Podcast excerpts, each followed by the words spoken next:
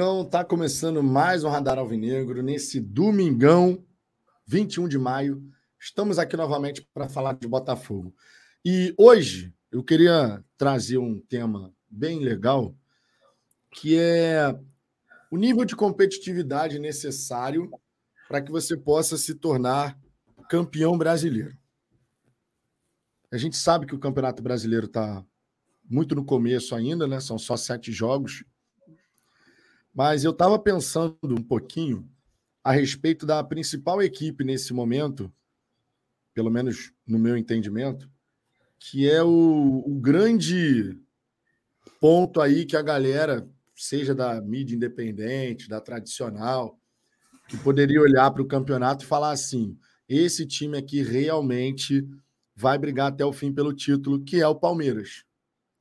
A gente sabe que o Palmeiras, com o Abel Ferreira, é muito competitivo. E aí eu fui, de curiosidade, só olhar a campanha do Palmeiras no ano passado. Irmão, juntando o Campeonato Brasileiro de 2022 com essas sete rodadas de 2023, o Palmeiras, em 45 jogos de Campeonato Brasileiro, perdeu três. Esse é o nível de competitividade que a gente tem pela frente, justamente para a gente poder buscar brigar pelo topo. É claro que outras equipes, em outros momentos, já alcançaram o título do Campeonato Brasileiro sem ter uma campanha como o Palmeiras fez em 2022 ou como o Flamengo fez em 2019. O Flamengo em 2019, por exemplo, perdeu quatro jogos só ao longo daquela campanha o Palmeiras, ano passado, perdeu só três jogos. O Inter, ano passado, perdeu cinco jogos. Foi vice-campeão, porque o Palmeiras realmente colocou um nível competitivo muito elevado. E o Palmeiras segue nessa toada né, de não perder no Campeonato Brasileiro. Foram três derrotas no ano passado e até agora nenhuma nesse campeonato. Estão na vice-liderança, 15 pontos né, seguem com essa invencibilidade atrás do Botafogo, é verdade. Mas eu queria trazer para o debate justamente essa questão do nível competitivo. Porque a gente percebe que o Botafogo ele está elevando o nível competitivo dele. A gente consegue ver, ainda mais quando a gente pega que o Botafogo dos quatro candidatos ao título, né, determinados aí pela imprensa tradicional, e aí, claro, estou falando do Palmeiras, Flamengo, Atlético Mineiro e o Fluminense foram os times aí considerados grandes favoritos ao título do Campeonato Brasileiro. Quando a gente para para pensar que o Botafogo, dessas quatro equipes, já enfrentou três e venceu três, é notório que o nível competitivo que o Botafogo está apresentando é elevado. E, inclusive, com margem para melhorar ainda. Não é que o Botafogo já está jogando o limite do que ele pode. A gente sabe que ainda tem margem para crescimento e o Botafogo vem apresentando esse crescimento. Então vamos trocar uma ideia sobre isso. Acho que é um assunto interessante, por mais que a gente, claro, tenha os pés no chão em relação a essa questão da campanha no Brasileiro de 2023, né? Vamos jogo a jogo e tal. Mas é interessante a gente saber qual é o nível competitivo que o Botafogo vai ter que buscar para de fato brigar pelo topo. Estamos no topo nesse momento e para seguir lá, a gente vai ter que realmente estabelecer uma regularidade, uma consistência elevadíssima, porque do outro lado, a gente tem um Abel Ferreira que tem o seu grupo totalmente na mão, um Palmeiras que já está com ele desde 2020 e que sabe muito bem o que precisa fazer em cada jogo, em cada confronto. Uma boa noite a todos, sejam todos bem-vindos. Mandem suas mensagens aqui nessa resenha. Se você quiser ter prioridade de resposta, mande seu superchat, você fortalece aqui o nosso trabalho e, ao mesmo tempo, a sua mensagem vem para a tela de forma prioritária.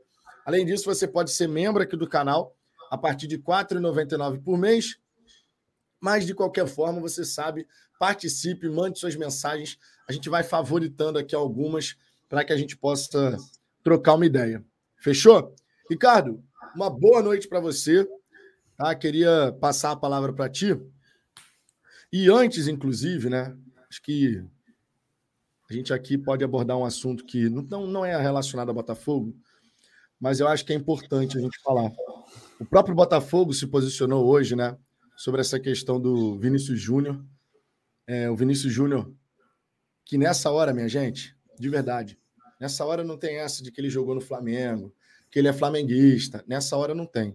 O que está acontecendo com o Vinícius Júnior lá na, na Espanha é bizarro, é surreal, é lamentável, é inacreditável.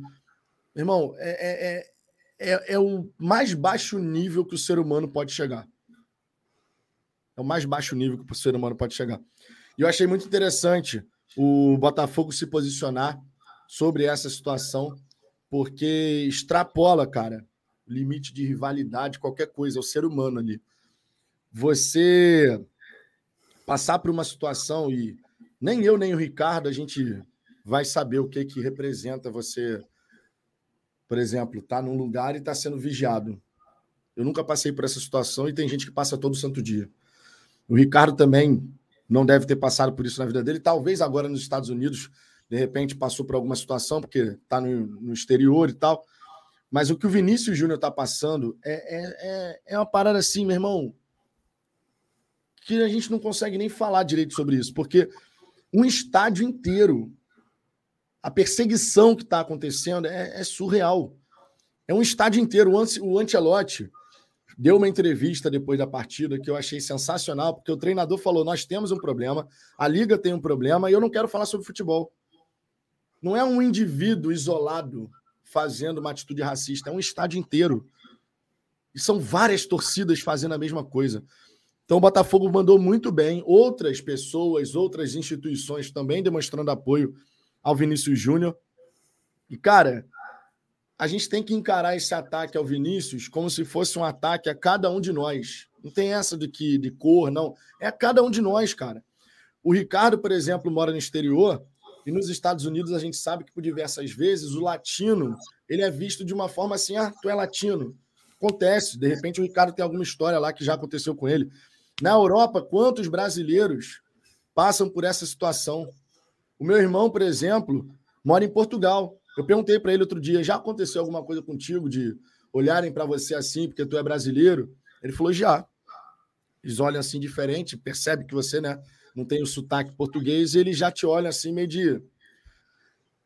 E a gente vê isso acontecer todo dia, cara. É porque o Vinícius Júnior, claro, sendo o atleta que é no Real Madrid, tem uma repercussão gigantesca, mas todo santo dia acontece coisas desse tipo. Pessoas que vão entrar num mercado e que vão ficar sendo seguidas pelo segurança. É o racismo institucional, estrutural, melhor dizendo. Então, assim, cara, é lamentável o que está acontecendo. O Botafogo se posicionou de forma muito correta. E eu espero de verdade que um dia a gente possa ver isso não mais acontecer, cara, porque é surreal o que está acontecendo por lá. Surreal de verdade. É... e lamentável, muito lamentável que não, não se tome uma atitude lá na, na Liga. Já aconteceu racismo aqui no Brasil também, várias vezes, inclusive, em estádio de futebol e tal. Enfim, Ricardo, uma boa noite. Faça seus comentários iniciais. Ah, cara, boa noite. É, esse, esse assunto do, do Vinícius é muito. É uma coisa muito sensível, né? E só corrobora com aquilo que eu venho falando há bastante tempo, e obviamente não é um pensamento que eu criei, é uma coisa é, bastante difundida já, embora algumas pessoas não concordem. É, Cara, o futebol ele é um reflexo da sociedade, ele não é uma coisa separada. Quando você vê um estádio europeu de forma quase que uníssona, porque foi o estádio inteiro chamando eles macaco. Não foi uma pessoa só, foi o estádio inteiro. É... Cara, isso diz muito sobre o que a, sociedade espanhola, a sociedade europeia, a nossa também, em algum nível, porque a gente é, basta você ligar a TV que você vai ver 200 milhões de casos de racismo no Brasil. É, talvez no Brasil seja um pouco mais escondido, um pouco mais velado em algum nível, mas de uns tempos para cá a gente tem visto essas pessoas perderem um pouco a vergonha de serem idiotas, né? E, e elas falam assim, com até com, com orgulho, né? Esse tipo de, de ofensa. E, e na Europa isso é muito sério, cara, porque tem toda a questão migratória, tem toda a questão. Ainda tem essa coisa do colonizador e o colonizado, sabe essa coisa? E a gente tem que ter muito, muito, muito cuidado. Essa coisa que está acontecendo na Espanha já passou de todos os limites. O, o Vinícius não. E não é só ele, ninguém mereceria passar pelo que ele está passando, jogo após jogo, pelo simples fato dele estar tá lá, dele estar tá jogando contra os outros times, passando o carro por cima de todo mundo. E as pessoas é, não suportam isso, ainda mais ele sendo de um país da América do Sul, ainda mais ele sendo preto, negro, enfim é muito é muito triste ver esse tipo de coisa acontecendo, sinceramente. É, e, o pior é que a gente vê a, o campeonato onde ele joga, a La Liga não fazendo nada. Os caras não estão nem aí. Porque isso já vem acontecendo há bastante tempo. Hoje, o presidente da La Liga, para rebater o Vinícius, ele colocou um vídeo do, do próprio Vinícius na seleção brasileira, falando que ah, tem acontecido menos, a La Liga está tomando as providências. Cara, isso deve ter sido falado num contexto muito diferente do contexto atual. E ele, é, sabe aquela coisa de desonestidade intelectual? Ele fez isso hoje, o presidente, o Tebas. E não é. E só para corroborar com essa parte que eu estou falando de que o futebol é um reflexo da sociedade, ele não é uma coisa dissociada completamente. O Tebas ele apoia regimes que acham normal, que acham de boa que não vem como um problema grave esse tipo de coisa. Então, tem muita coisa envolvida, tem política, tem a parte social, nossa, a gente nem não tem nem tempo de discutir esse, esse tipo de coisa aqui. Mas é muito triste, cara, muito triste mesmo. Eu, se fosse o Vinícius, eu, sinceramente, para mim, já eu já teria saído da, da Espanha. Eu falaria com o Real Madrid e falar, cara, aqui não tem como eu jogar, cara. Desculpa. Aqui não tem como, tá, tá me fazendo mal enquanto pessoa, aquela coisa de saúde mental que a gente já falou várias, várias vezes, né? Eu, eu pediria para ir embora, me empresta, sei lá o que, que ele vai fazer da vida dele, mas ele tem que ir para um lugar onde esse tipo de coisa não seja tolerado. Então, basicamente, sei lá, ele pode ir para Inglaterra. Na Inglaterra, se alguém faz o tipo de coisa que. É isso aí, Anderson, exatamente isso se, se na Inglaterra ocorre algo parecido, esse cara nunca mais coloca, ou a mulher também, nunca mais coloca o pé num estádio de futebol da Premier League. Isso vai corrigir? Vai fazer com que essa pessoa não seja o idiota que ela, que ela é? Não, não, não vai. Mas, de qualquer forma, você está afastando ela do convívio do mundo do futebol. E já é um primeiro passo, né? Que você dá uma tranquilidade maior para todo mundo que está envolvido e que não quer participar dessa coisa nojenta que a gente viu acontecendo hoje lá na, na Espanha. Enfim, tomara que, que o Vinícius tenha a, a, a, luz necessária, que o Real Madrid consiga fazer o que tem que ser feito para que não ocorra isso na próxima temporada. É, voltando para o Botafogo, cara, esse negócio do, do Palmeiras é, é muito complicado, assim, o nível que eles estão colocando é muito alto. E aí cai naquilo, e algumas pessoas vão achar que já é uma. que eu já estou antevendo ou, ou, me, ou preparando o terreno para passar um pano ou algo parecido. É, a gente tem que entender que existem estágios, né? O Palmeiras já está num estágio de competição, é, já está acostumado com com esse tipo de, de exigência no mais alto nível já tem um, algumas temporadas com o Abel, né? E mesmo antes, com o Cuca, é, o Filipão também ganhou títulos com o Palmeiras. Então é, é né? É, a gente não está acostumado a esse tipo de pegada. E aí não é nenhum demérito, não estou querendo diminuir o Botafogo nem nada parecido. Mas a gente não vem disputando títulos com a regularidade que deveria. E a gente tem que ter essa noção de que é, esse, essa cancha, essa, esse modo de saber fazer as coisas conta muito na hora do, do vamos ver. E, e, o Botafogo só vai adquirir isso com o tempo. Isso quer dizer que o Botafogo, é, numa disputa direta com o Palmeiras, não vai conseguir? Não, em absoluto, pode conseguir. Mas a gente não pode perder é, ali do nosso olhar que o Palmeiras já vem nessa batida há bem mais tempo que o Botafogo. tem uma estrutura melhor do que o Botafogo, isso conta pra caramba na recuperação, embora o Botafogo esteja fazendo um trabalho muito elogiável nessa parte física e tal. Mesmo com a estrutura não sendo do nível de vários outros concorrentes que estão jogando brasileiro com a gente.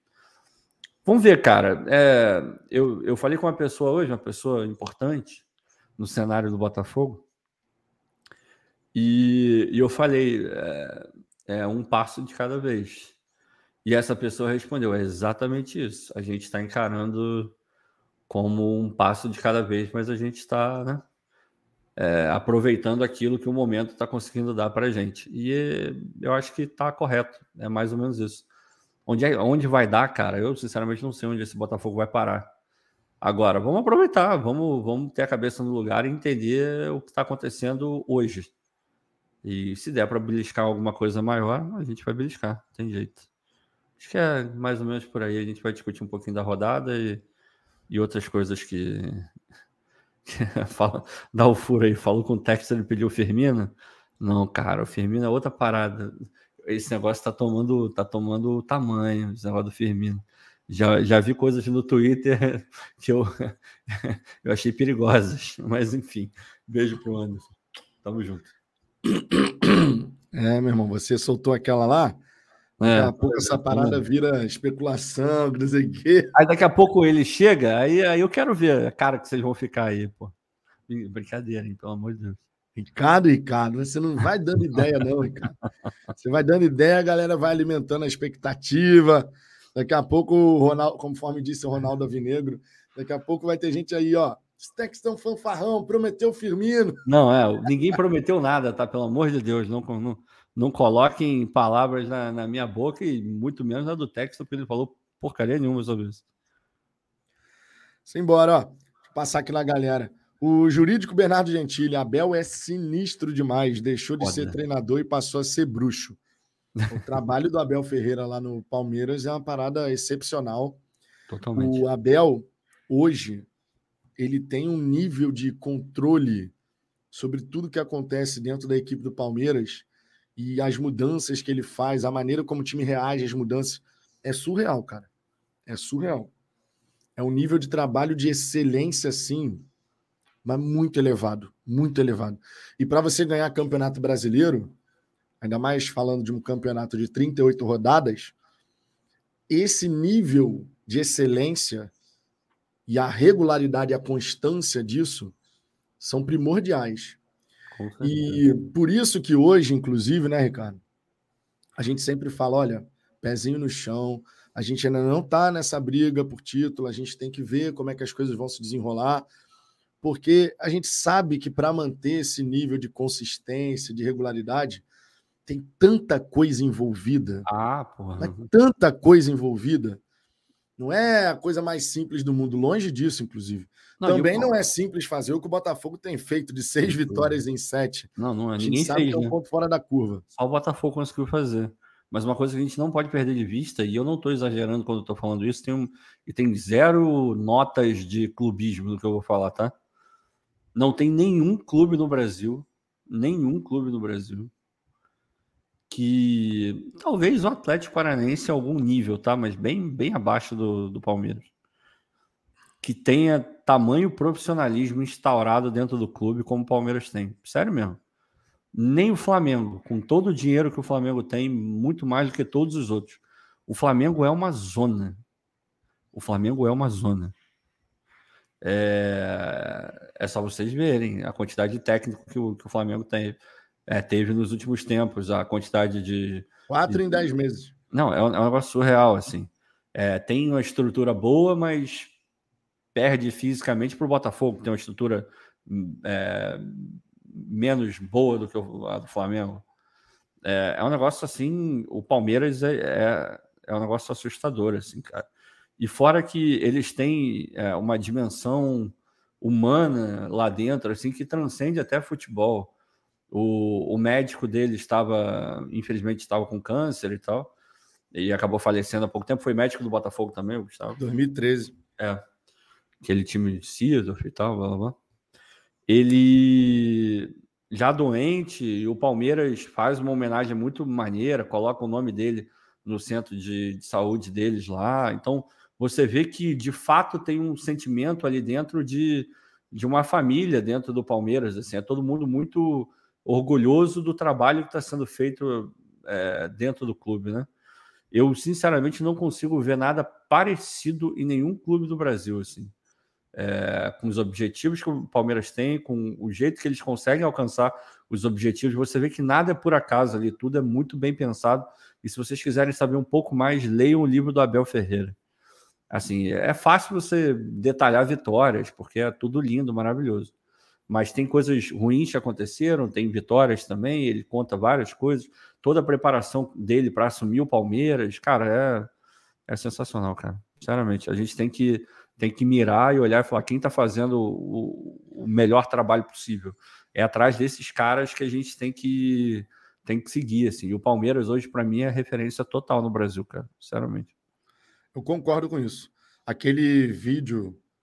Rapaz, quem não viu esse vídeo, você está, você está perdendo a oportunidade de conhecer um adversário do Botafogo por dentro. Sim. Processos internos, de como é feito. Essa questão aqui que o Ricardo Carbono falou. Ah, o, o Abel controla até o sono dos jogadores. Isso não é só no, no Palmeiras que acontece, tá? Isso é, é todos os também, clubes né? aí, de modo geral, eles querem saber, até porque hoje o protocolo, digamos assim, dos clubes da, da Série A, né? A gente pode falar, imagino que todos façam isso, porque é, é uma coisa né? bem básica hoje, é. que é você fazer uma anamnese, você faz uma coleta de informações assim que o atleta chega para treinar ele vai responder uma série de questões, inclusive como foi o sono dele, se o sono dele foi bom, se não foi bom, porque a gente nunca pode esquecer, e esse é um ponto que por diversas vezes, quando a gente vai comentar sobre futebol, esse é um ponto muito negligenciado, né? A gente acaba ignorando que cada atleta tem a sua individualidade e o seu cenário, por exemplo, em casa. Tem um atleta que acabou de ser pai Porra, atleta acabou de ser pai, criança pequenininha, meu irmão. De madrugada tem que acordar, o atleta não dorme direito. Aí chega para treinar no dia seguinte. Enquanto isso, tem um outro que a família não está ainda no Rio de Janeiro, ele estava em casa. Dormiu cedo, tranquilo, de boa. Jogou o videogamezinho dele em casa, viu uma sériezinha, foi dormir. Acordou bem, dormiu a noite inteira. Esses dois atletas, eles chegam para fazer o mesmo treinamento, né, digamos assim, mas em situações completamente distintas. Fora o próprio desgaste da temporada, que cada um desgasta de um jeito, posição, não sei o quê. São tantas especificidades que várias vezes a gente, na hora de comentar sobre futebol, e aqui a gente fala muito sobre contexto, mas um dos contextos, inclusive, que a gente acaba. A gente fala, mas não se aprofunda tanto, é justamente essas especificidades de cada jogador na sua realidade porque isso influencia demais, cara. Um atleta que chega para treinar que dormiu mal, ou um atleta que chega para treinar ele está com incômodo no tornozelo, a maneira como ele vai passar por um processo interno, ele é diferente de um cara que chegou 100%. Ah, ó, tu vai, tu tá com incômodo no tornozelo, então você primeiro vai para fisioterapia. Ah, você dormiu mal, então primeiro você vai fazer essa atividade aqui. ou você vai passar na nutrição, né? São várias questões interessantíssimas assim que envolvem né, o treinamento de alto desempenho. Maurício Lírio, bro, baby steps. É, meu irmão, gostei. Bro, baby steps. Mas a gente vai chegar lá. Passinho de bebê, isso aí mesmo. Aonde é. Aonde. Lá só no futuro, só o futuro vai. Onde só no futuro vai dizer mas o agora é só felicidade. Abraços de Boston. Aí, ó. Boston. Mais um botafoguense. Já foi a Boston, Ricardo? Nunca fui a Boston. Quer dizer, já me mandaram várias vezes, mas eu nunca fui. Nunca foi, mas é uma cidade interessante para se conhecer nos Estados Porra, pra caralho. É, aquela costa ali, cara, é berço da, do nascimento da, dos Estados Unidos, independência. Você vai descendo ali, Pensilvânia e tal. Porra, tem, tem, tem, tem muita coisa em Boston naquela área ali de Massachusetts. Tá? Cara, é, é um lugar fantástico. A gente já, já esteve perto de ir para lá algumas vezes, mas acabou que nunca rolou. Mas está, sem dúvida nenhuma, nos planos, até porque é do lado de Nova York a gente ama Nova York. Se pudesse escolher uma cidade no mundo para viver que não fosse o Rio de Janeiro, que eu sei que você gosta do Rio de Janeiro. Mas seria Nova York, né?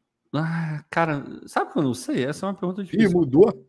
Não, mudou? Não, não, é nem questão de mudar, não, cara. É porque é, Nova York é, é uma cidade assim que. Como é que eu vou dizer? Aqui nos Estados Unidos tem um negócio que todo mundo fala que Nova York é uma cidade transitória, assim, sabe? Você passa por Nova York, mas dificilmente você vive a sua vida inteira em Nova York. Porque o ritmo da cidade é muito intenso. É, é um negócio. Cara, Nova York é completamente diferente de qualquer lugar que eu já fui. E olha que eu já fui a bastante lugar, cara. É... Mas, assim, para visitar, depois de. Eu sempre falo, né, que o meu ranking tá lá tem Niterói, é, Rio de Janeiro, Petrópolis, aí depois vem Nova York. É, eu amo Nova York, cara. Já fui, sei lá, acho que sete, oito vezes por aí, e todo ano eu tento ir, porque se você não conhece Nova York, tem oportunidade de conhecer, meu irmão, não pense nem duas vezes. Cidade absurda, cidade foda. foda. E a galera tá dizendo que bosta é tudo caro. Deve ser mesmo, porque a galera ganha mais dinheiro. A... Nas costas aqui nos Estados Unidos, o custo de vida acaba sendo mais alto, mas também o, é, a renda da, da galera é um pouco mais alta também, né? Boston é uma região, Massachusetts, né, na verdade, é uma região que tem muito, muito, muito brasileiro, assim, é, comparado com, sei lá, com a Flórida, que também tem muito brasileiro. Acho que são os dois lugares que tem mais brasileiro nos Estados Unidos, assim, é um negócio assustador. Tem uma cidade lá, não sei se é uma cidade, um distrito, é um lugar lá, que todas as placas são em português, assim, é um negócio Caraca. surreal. Surreal. Impressionante.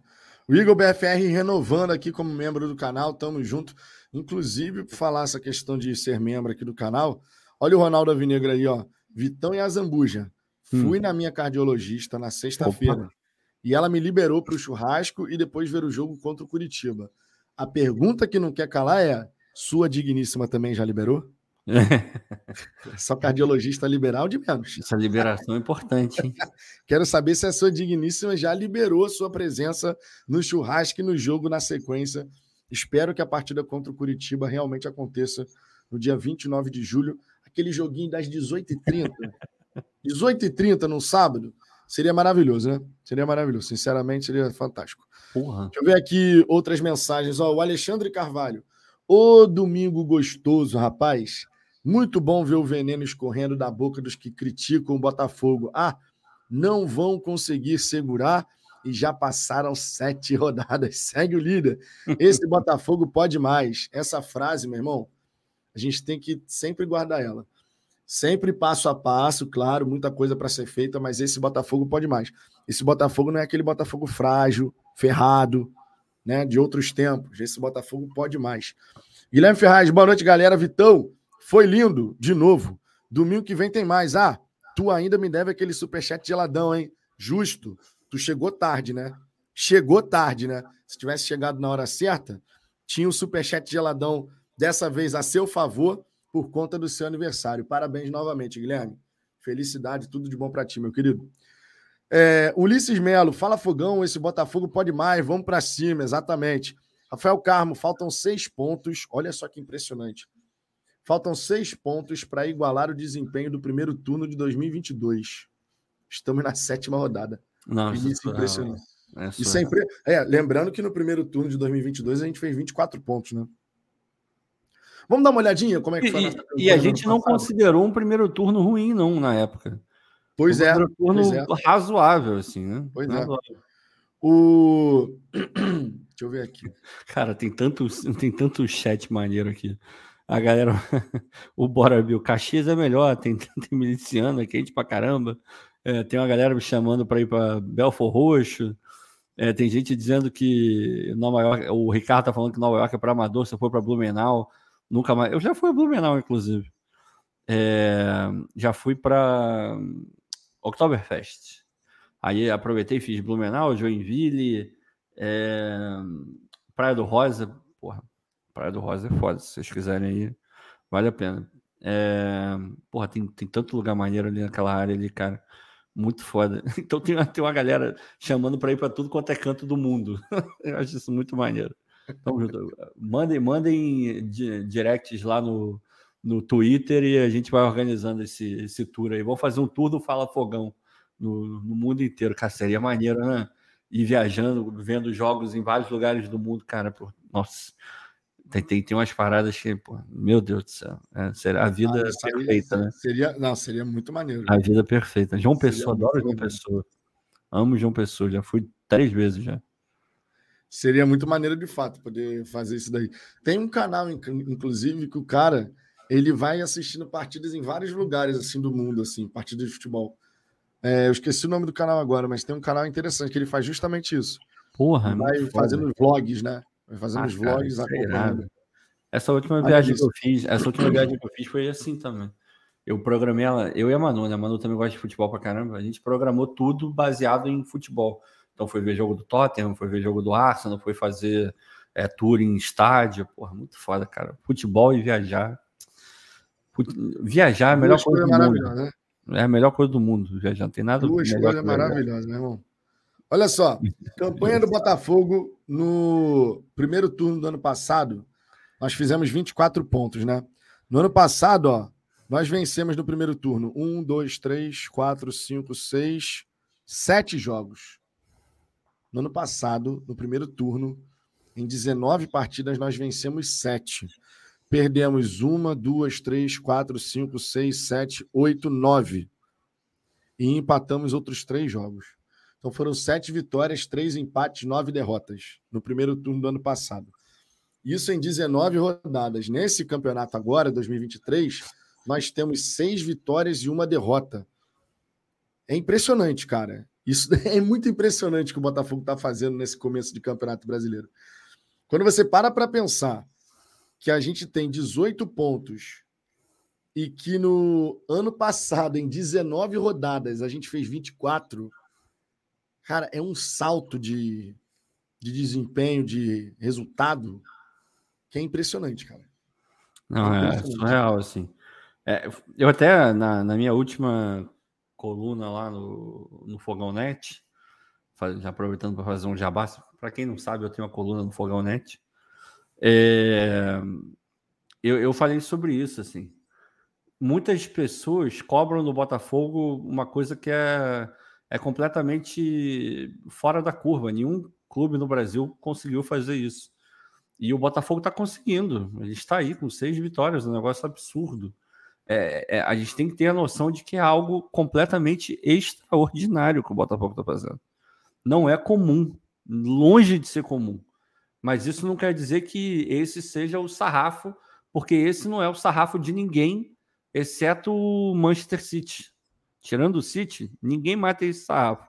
Todos os outros vão perder ponto aqui, ali, nanana, e vai ser sempre muito difícil ganhar, né? Agora, tem uma galera que acha que o Botafogo agora virou o City. E não virou, porra.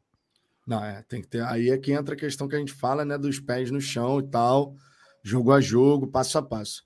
Comparando aqui com o desempenho do Palmeiras no ano passado, ó, primeiro turno do Palmeiras do ano passado, eles tiveram uma, duas, três, quatro, cinco, seis, sete, oito, nove, dez, onze vitórias. Olha quanto verde. vitórias. Meu Deus. Onze vitórias no primeiro turno, Além disso, tiveram um, dois, três, quatro, cinco, seis empates.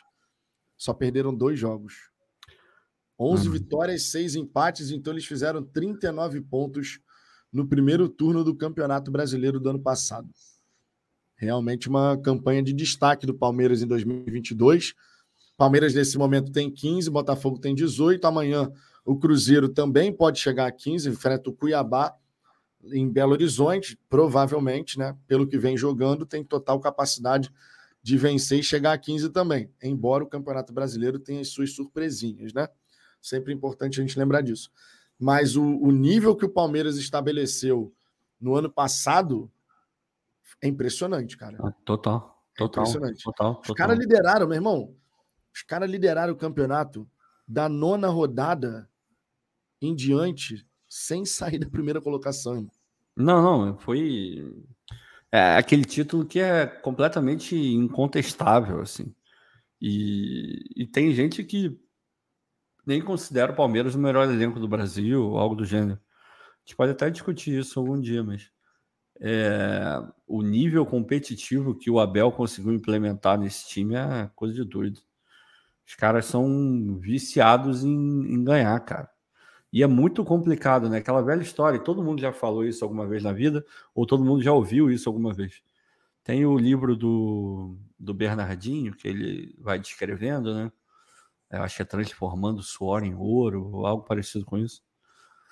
E, e ele fala lá que chegar no topo é muito difícil, mas se manter no topo é muito mais difícil. Você tem que é, arrumar uma forma, e o Guardiola tem feito isso também brilhantemente, de motivar é, quem já ganhou tudo, quem já ganhou muito. E é muito difícil você conseguir mexer com os brios desse, desses caras, porque rola aquela, aquela acomodaçãozinha. Pô, já ganhei tudo, quero ganhar, mas, porra, já ganhei tudo. Se eu não ganhar esse ano, ninguém vai encher meu saco porque eu não ganhei.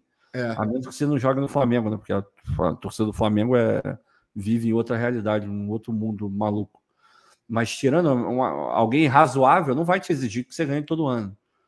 É, mas é, é, surreal o que o Palmeiras tá, tem conseguido fazer, cara, sinceramente. Não, e achei a mensagem interessante aqui do Júlio César, que e é, um, é uma forma de você enxergar a situação. Que desesperador ter o Palmeiras na sua cola, mané. Temos que abrir o máximo de pontos possíveis deles.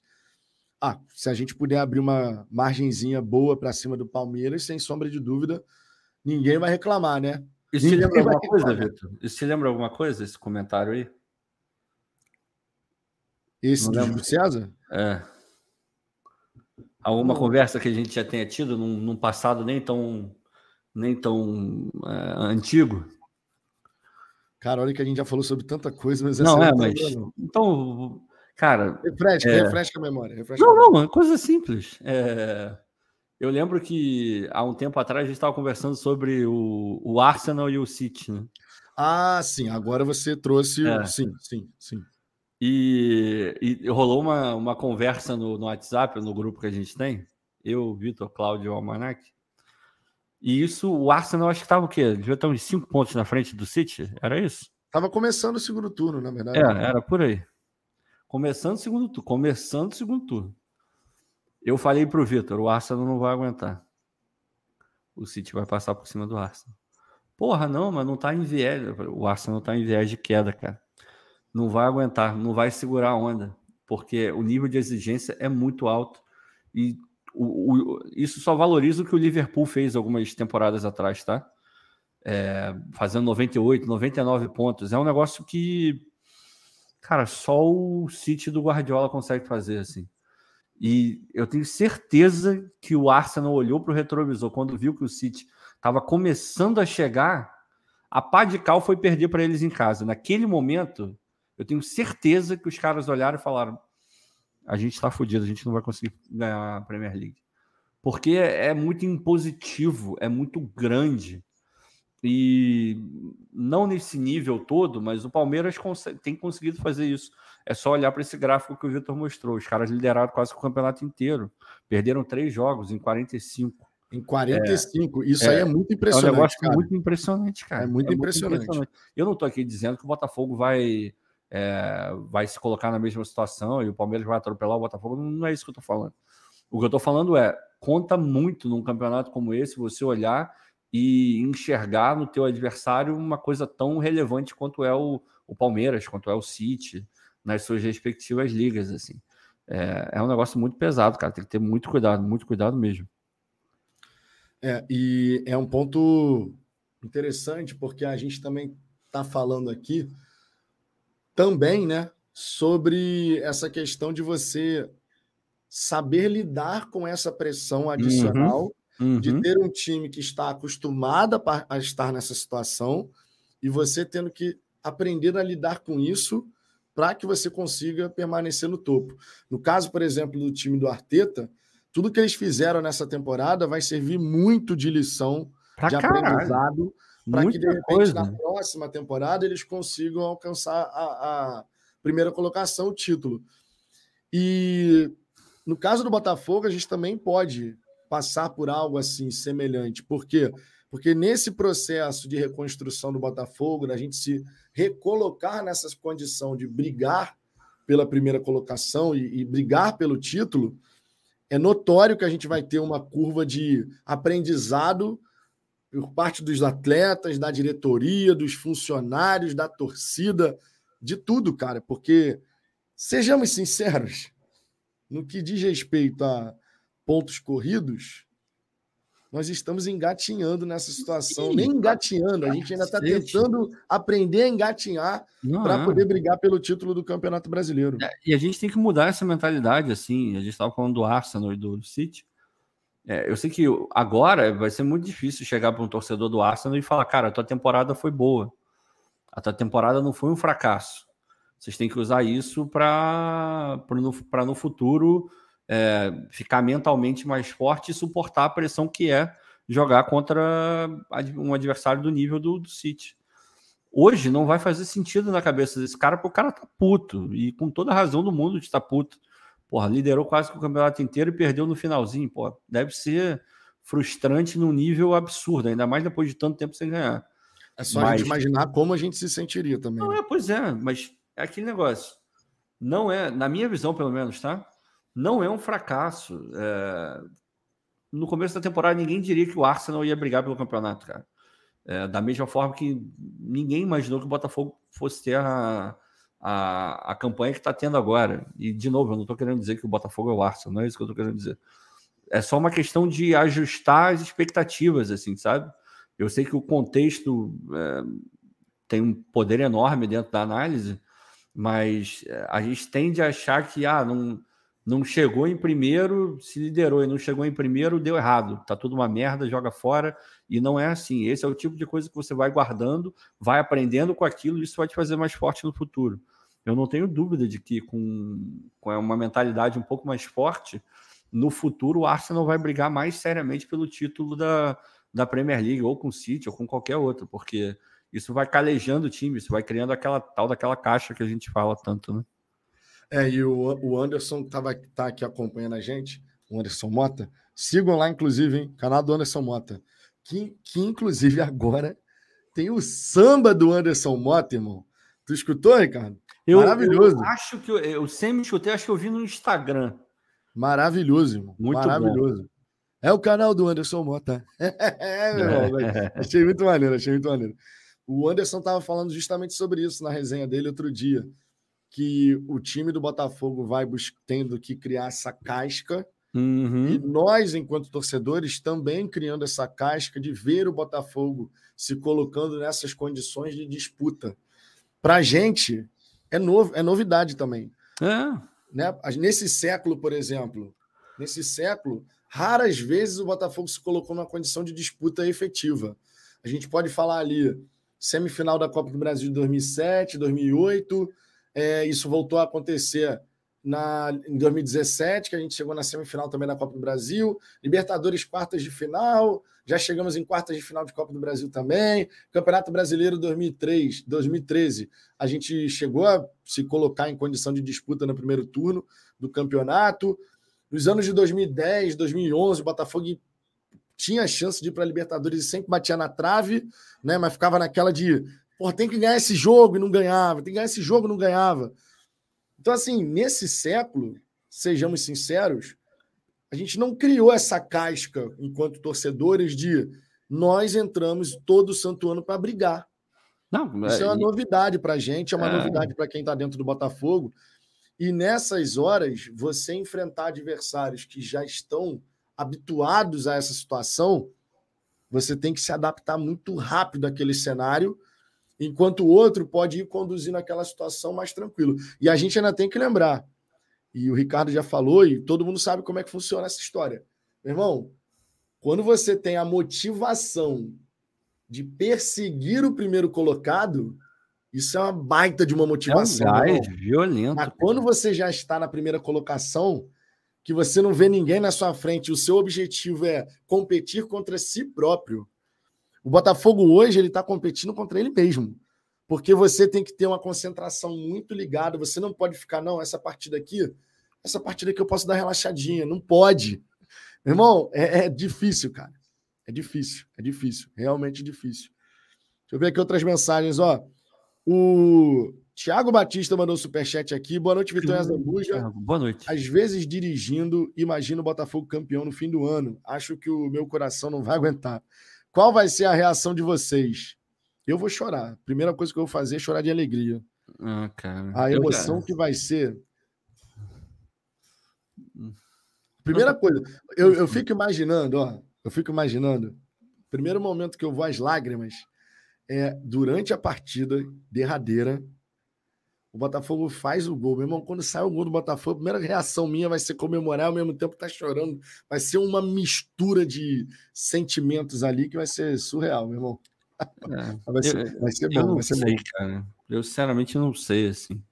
Porque esse é o tipo de coisa que é, a gente não tem como viver até o momento que a gente estiver de fato vivendo, né? Porque eu tenho certeza que vão vir várias coisas assim na cabeça. Você vai lembrar de vários períodos em que o time estava muito mal, em várias chacotas que, que foram feitas, assim, o tanto que você foi sacaneado. E isso tudo vai sendo misturado ali num caldeirão, vai mexendo, vai mexendo, e vai ter uma hora que, que a coisa vai, vai tomar uma proporção muito grande, assim, né? O ápice quando o Botafogo for campeão. É, eu sinceramente não sei, cara, mas eu já falei aqui, já falei há bastante tempo isso é, eu, não, eu não consigo ver o, o, Brasil, e não digo só o Rio de Janeiro, não. O Brasil não está preparado para o Botafogo. Pô, a gente ganha um, dois jogos, já tem gente subindo em, em carro de, porra, de, de lixo, caminhão de lixo. É gente, porra, se vestindo de, de tudo quanto é coisa na rua, dando cambalhota. Meu irmão, eu não tenho a menor ideia do que pode acontecer. Da última vez que aconteceu, o vagabundo subiu na asa do avião, cara. Esse é o nível, da, esse é o nível da torcida do Botafogo. Invadiu, meu irmão, invadiu a pista do aeroporto. Eu nunca vi nada saber, parecido com aquilo. Que nem saber, irmão. Sensacional, vi. né? Sensacional. Ricardo de Almeida, Azambuja, eu. na sua opinião, para termos alguma chance de título esse ano, quais seriam os ajustes cirúrgicos rumo ao título? Ai, cara, é, assim, tem os mais óbvios, né? Preencher algumas lacunas que a gente ainda tem. Tem um reserva para o Tiquinho, se puder um lateral esquerdo para ser reserva do Marçal, tem um lateral direito mais confiável. É... Se fizer isso, acho que tem bastante condição de brigar, sei lá, Sul-Americana com certeza. Com o que a gente tem hoje, se os jogadores já estiverem fisicamente bem, acho que dá para a gente brigar pela Sul-Americana, tá? Mas se esses caras chegarem, o Hernandes já vai chegar agora, tomara que, que jogue muita bola com a gente, mas com esses reforços pontuais que eu falei agora há pouco. Não sei, cara. Assim, campeonato brasileiro é, é difícil porque é muito competitivo, né? Mas mata-mata de Copa do Brasil, tudo pode acontecer. E Sul-Americana, idem, assim. Então acho que o Botafogo entra forte, assim, com, com esses reforços, assim. E obviamente você pode fazer algumas coisas em paralelo para ajudar esse processo. Você pode melhorar ainda mais o CT, é, tu pode oferecer premiações legais para o elenco, pagar em dia, coisa que é obrigatório é, continuar com essa coisa de voo fretado. Agora para o Peru parece que não vai ser, né? É, é, cara, isso, isso eu confesso me incomodou um pouquinho. É, é, assim, eu, eu não vou dizer que me incomodou. Eu acho que incomodou um pouquinho o Castro também. É, eu, eu não sei o que houve, qual é o contexto da história, se é contenção de gasto ou algo parecido com isso. Mas é, é óbvio que é, é o tipo de coisa que, se já está se já tá acostumado com o padrão, e o Botafogo já se acostumou com esse padrão, é, quando você não tem, deve causar um estranhamento, assim, né? E, é, mas vamos ver, de repente é uma decisão só para esse jogo, porque estava muito caro e fugiria do orçamento, sei lá, cara, não sei. Aí teria que perguntar para o Botafogo o porquê de não fazer voo fretado.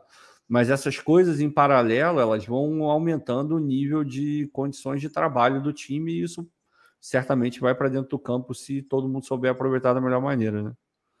O Regato do Almanac está dizendo que é questão de logística, não tem como ir direto. Então. É, é eu... O jogo é em Trujillo, né? O jogo não é em Lima, é em Trujillo. Não, eu sei, mas, mas é, então o, o, Botafogo não vai com voo fretado até Lima, é isso? É, não. Segundo o Castro falou na coletiva, não vai de voo fretado. É, porque Trujillo eu até entendo, beleza.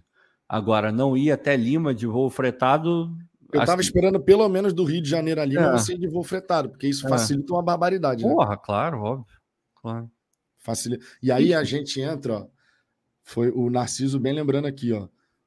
Porque, perguntando, né? Por que o Texas não faz igual a presidente do Palmeiras, Leila Lopes, e compra um avião também? Irmão, a Leila comprou um avião pro Palmeiras, mano.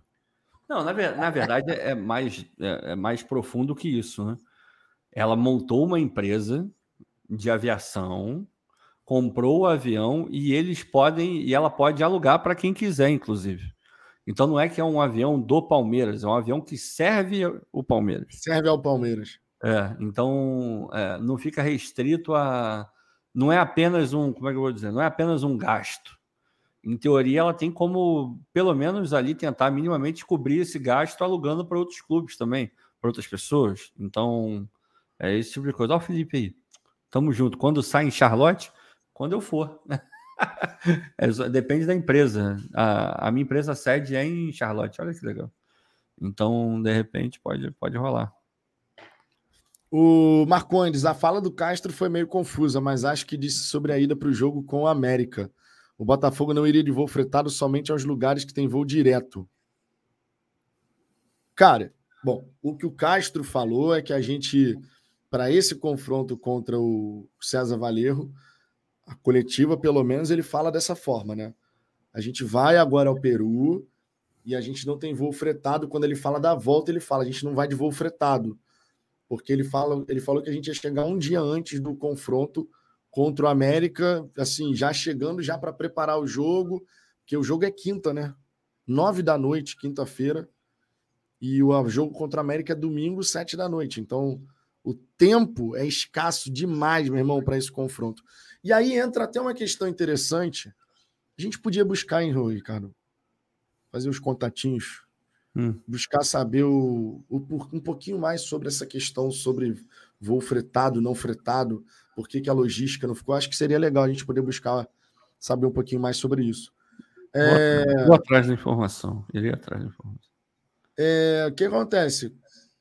Eu tenho percebido eu não sei se é uma impressão minha, mas eu tenho percebido que com a empolgação, com a empolgação pela primeira colocação no Campeonato Brasileiro, eu tenho percebido a galera meio assim, ó. Não, assim, a, a Sul-Americana só um pouquinho, pelo menos nesse jogo contra o César Valerro, ficando meio que em segundo plano.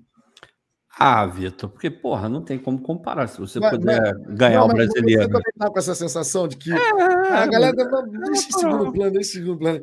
porque o, o, momento no brasileiro é tão bom. Você não, o adversário é muito fraco também, né? Isso pesa. Se é. fosse a LDU, seria diferente. É, porra, o adversário é fraco demais. Aí você olha, ó, tem jogo do brasileiro logo depois e, pô, a gente tá bem no brasileiro acho que uma coisa acaba casando com a outra. Assim. Se fosse um adversário mais forte, acho que o pensamento seria diferente. Mas aí é sensação, né? Não, e é um ponto interessante, né? Porque você vê como são as coisas. É, todo mundo quer ganhar a Sul-Americana. Indiscutivelmente, o Botafoguense olha para a Sul-Americana e fala: cara, a gente tem condição de poder realmente fazer um grande campeonato e tal. Mas quando o Botafoguense olha para o Campeonato Brasileiro e fala: final de semana é o América, em casa. A gente pode ganhar de novo, hein? meu irmão, o olhinho chega a brilhar, meu irmão, no Campeonato Brasileiro. O olhinho é, chega a brilhar. É, não tem é. jeito, não tem jeito. Mesmo que não dê título, vai, vai, dar, vai dar vaga na Libertadores. E para isso a gente está super bem no campeonato, assim, muito, muito, muito bem mesmo. Ah, cara, eu continuo naquela minha, naquela minha pegada ali. Eu quero disputar as três, quero ir sempre com o melhor time disponível. Para mim, essa é a regra sempre o melhor time disponível. Não, e eu, o, o discurso do Castro foi maravilhoso nesse aspecto. Quando o cara questionou para ele sobre priorizar né, alguma competição, e ele falou assim: Nós somos um time grande. Ou você é grande ou você não é. é. E o Botafogo é grande. Então a gente tem que ir em todas e tem que buscar botar quem está melhor para jogar, porque a gente tem que perseguir as três. Achei bem legal, cara, porque não é nem o pensamento mais comum no futebol brasileiro, né? O pensamento mais comum no futebol brasileiro é você realmente de vez em quando chegar e claramente falar: não, a competição que a gente vai priorizar é essa daqui, porque realmente é a mais importante. E é um discurso que vai numa direção oposta, eu achei maravilhoso, inclusive, né? Agora, discurso maravilhoso, o Castro ele realmente tem o dom da palavra. O homem fala bem pra caramba nas coletivas. E essa daí, inclusive, mostrando muito conhecimento sobre Newton Santos. Porra. Que foi uma belíssima de uma colocação do Gilmar do Opinião Fogo Play. Ele, inclusive, agradeceu ao Gilmar né, a oportunidade de poder falar sobre Newton Santos e o conhecimento que o Luiz Castro demonstrou sobre o Newton Santos foi uma coisa espetacular, inclusive. Uma coisa realmente espetacular. Sinal de que o homem, acima de tudo, ele respeita muito a história do time na qual ele está trabalhando. Muita coisa, muita coisa. É, deixa eu ver aqui. Temos também a mensagem do Marcos Werneck, ó. Com todo respeito à opinião de vocês, mas esse discurso de vocês não ajuda em nada a convencer o torcedor a apoiar o time. Entendo que uhum. temos que ter o pé no chão, mas deixa a torcida aproveitar o momento. Marcos, mas ninguém está dizendo aqui que a gente não tem que apoiar o time, né? É, pô. Quando a gente fala de ter os pés no chão, a gente não está falando que a gente não pode curtir o momento. Porra, a gente está curtindo o momento pra caramba. Agora, a gente está colocando as coisas como elas são. São as coisas como elas são. Agora, a gente tem que curtir pra caramba, cara. Ninguém aqui é doido de falar o contrário. A torcida tem que apoiar o time cada vez mais, porque esse time merece pra caramba. Os caras estão correndo, os caras estão dando tudo de si. Mesmo quando o Botafogo perde, a gente percebe que não foi porque ah, foi desleixado, não. A gente pode até falar, pô, retorno para o segundo tempo, a concentração não foi adequada, tem que voltar mais ligado. O próprio Lucas Fernandes falou, né, que voltaram contra o Atlético Paranaense um pouco desligados são coisas que, pô, a gente vai chegar e vai falar aqui.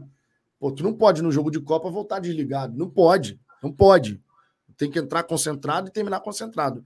Difícil, claro, mais fácil falar do que fazer. Mas é o que tem que ser, se você quiser sair vitorioso. Mas a gente tem que apoiar o tempo inteiro esse time, cara. Não tem, não tem outro caminho, né, Ricardo? Pô, pelo amor de Deus. Nesse não, momento, cara. como não apoiar o Botafogo? Tem que apoiar sempre. Que dirá agora? Não é, é aquilo que a gente vem falando há muito tempo, né? lugar de Botafoguense é no estádio, obviamente a diretoria tem que ajudar também, né, com a questão do ingresso e tal. Mas esse time já, já provou que a gente tem que confiar nele. Esse time já provou que é, é possível pensar em de fato competir contra times é, grandes e de nível como o Botafogo é, assim. E, porra, tá sendo legal. Eu tava vendo troca de passes, estava o Pedrinho, o Lédio e o Rizek. E eles falando, ah, o estádio estava cheio, o estádio tem ficado cheio. Mas ao mesmo tempo falando a mesma coisa que a gente fala aqui, fazendo aquele contraponto de cabe mais gente, tem que ter mais gente. Porque assim, eu acho lindo é, as câmeras da transmissão pegando a leste.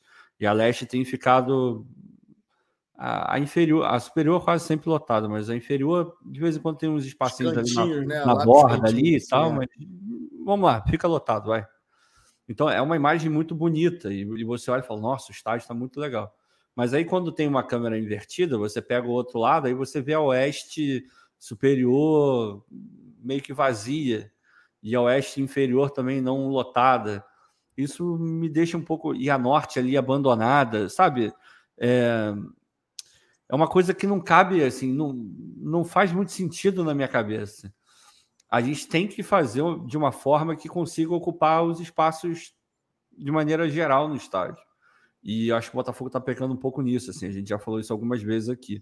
É, a estratégia tem sido exitosa, porque a gente já subiu a média de público, e junto com a média de público, a gente subiu a arrecadação. O Botafogo está batendo é, um milhão em todo jogo. E, porra, a gente sabia que não era isso que acontecia há pouco tempo atrás. Mas será que vale pegar só um milhão? Até porque tem sobrado pouco dinheiro por conta da regra nova da CBF. É, exato. É um absurdo. Eu ia comentar isso, eu ia comentar é, isso. É, enfim. Mas, de qualquer maneira, você olha o, o, número, porra, um milhão de, de renda por jogo do Botafogo, mas você poderia estar tá ganhando até um pouco mais, ou até a mesma coisa, só que com um estádio mais cheio, que para mim faz mais sentido. Você tem alguns outros ganhos marginais também, apoio ao time, obviamente, mas você tem bares, você tem outro, né, porra, camisa sendo mais vendida, enfim, tem outra. Acho que o Botafogo precisa rever isso, tá? Mas de qualquer forma, foi o que você botou no Twitter. Hoje a gente já começa a falar dos, dos mesmos 20 mil de todo jogo. E, e antes a gente falava dos 7 mil, depois dos 12 mil, e agora a gente está falando dos 20. É um processo, já está melhorando, mas a torcida precisa chegar mais junto, mas o Botafogo também precisa fazer com que as condições sejam melhores para que a torcida faça isso. Né? Precisamente.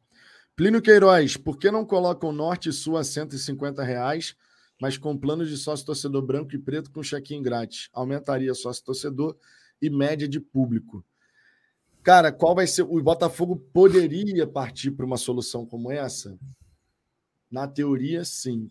Mas a uhum. gente não pode desconsiderar, desconsiderar a nova regra da CBF, que diz que você tem que lançar no borderô aquele o, o custo né, e tudo mais daqueles ingressos que você está dando acima de 50% de desconto. Por isso que o Botafogo tem tido, apesar do faturamento, por renda, 1 milhão 200 e não sei o quê, pô, maravilhoso. Mas o lucro tem sido isso aqui, ó, pequenininho. Não, muito pequeno. Teve um, o primeiro jogo que o Botafogo teve lucro em casa foi contra o Corinthians.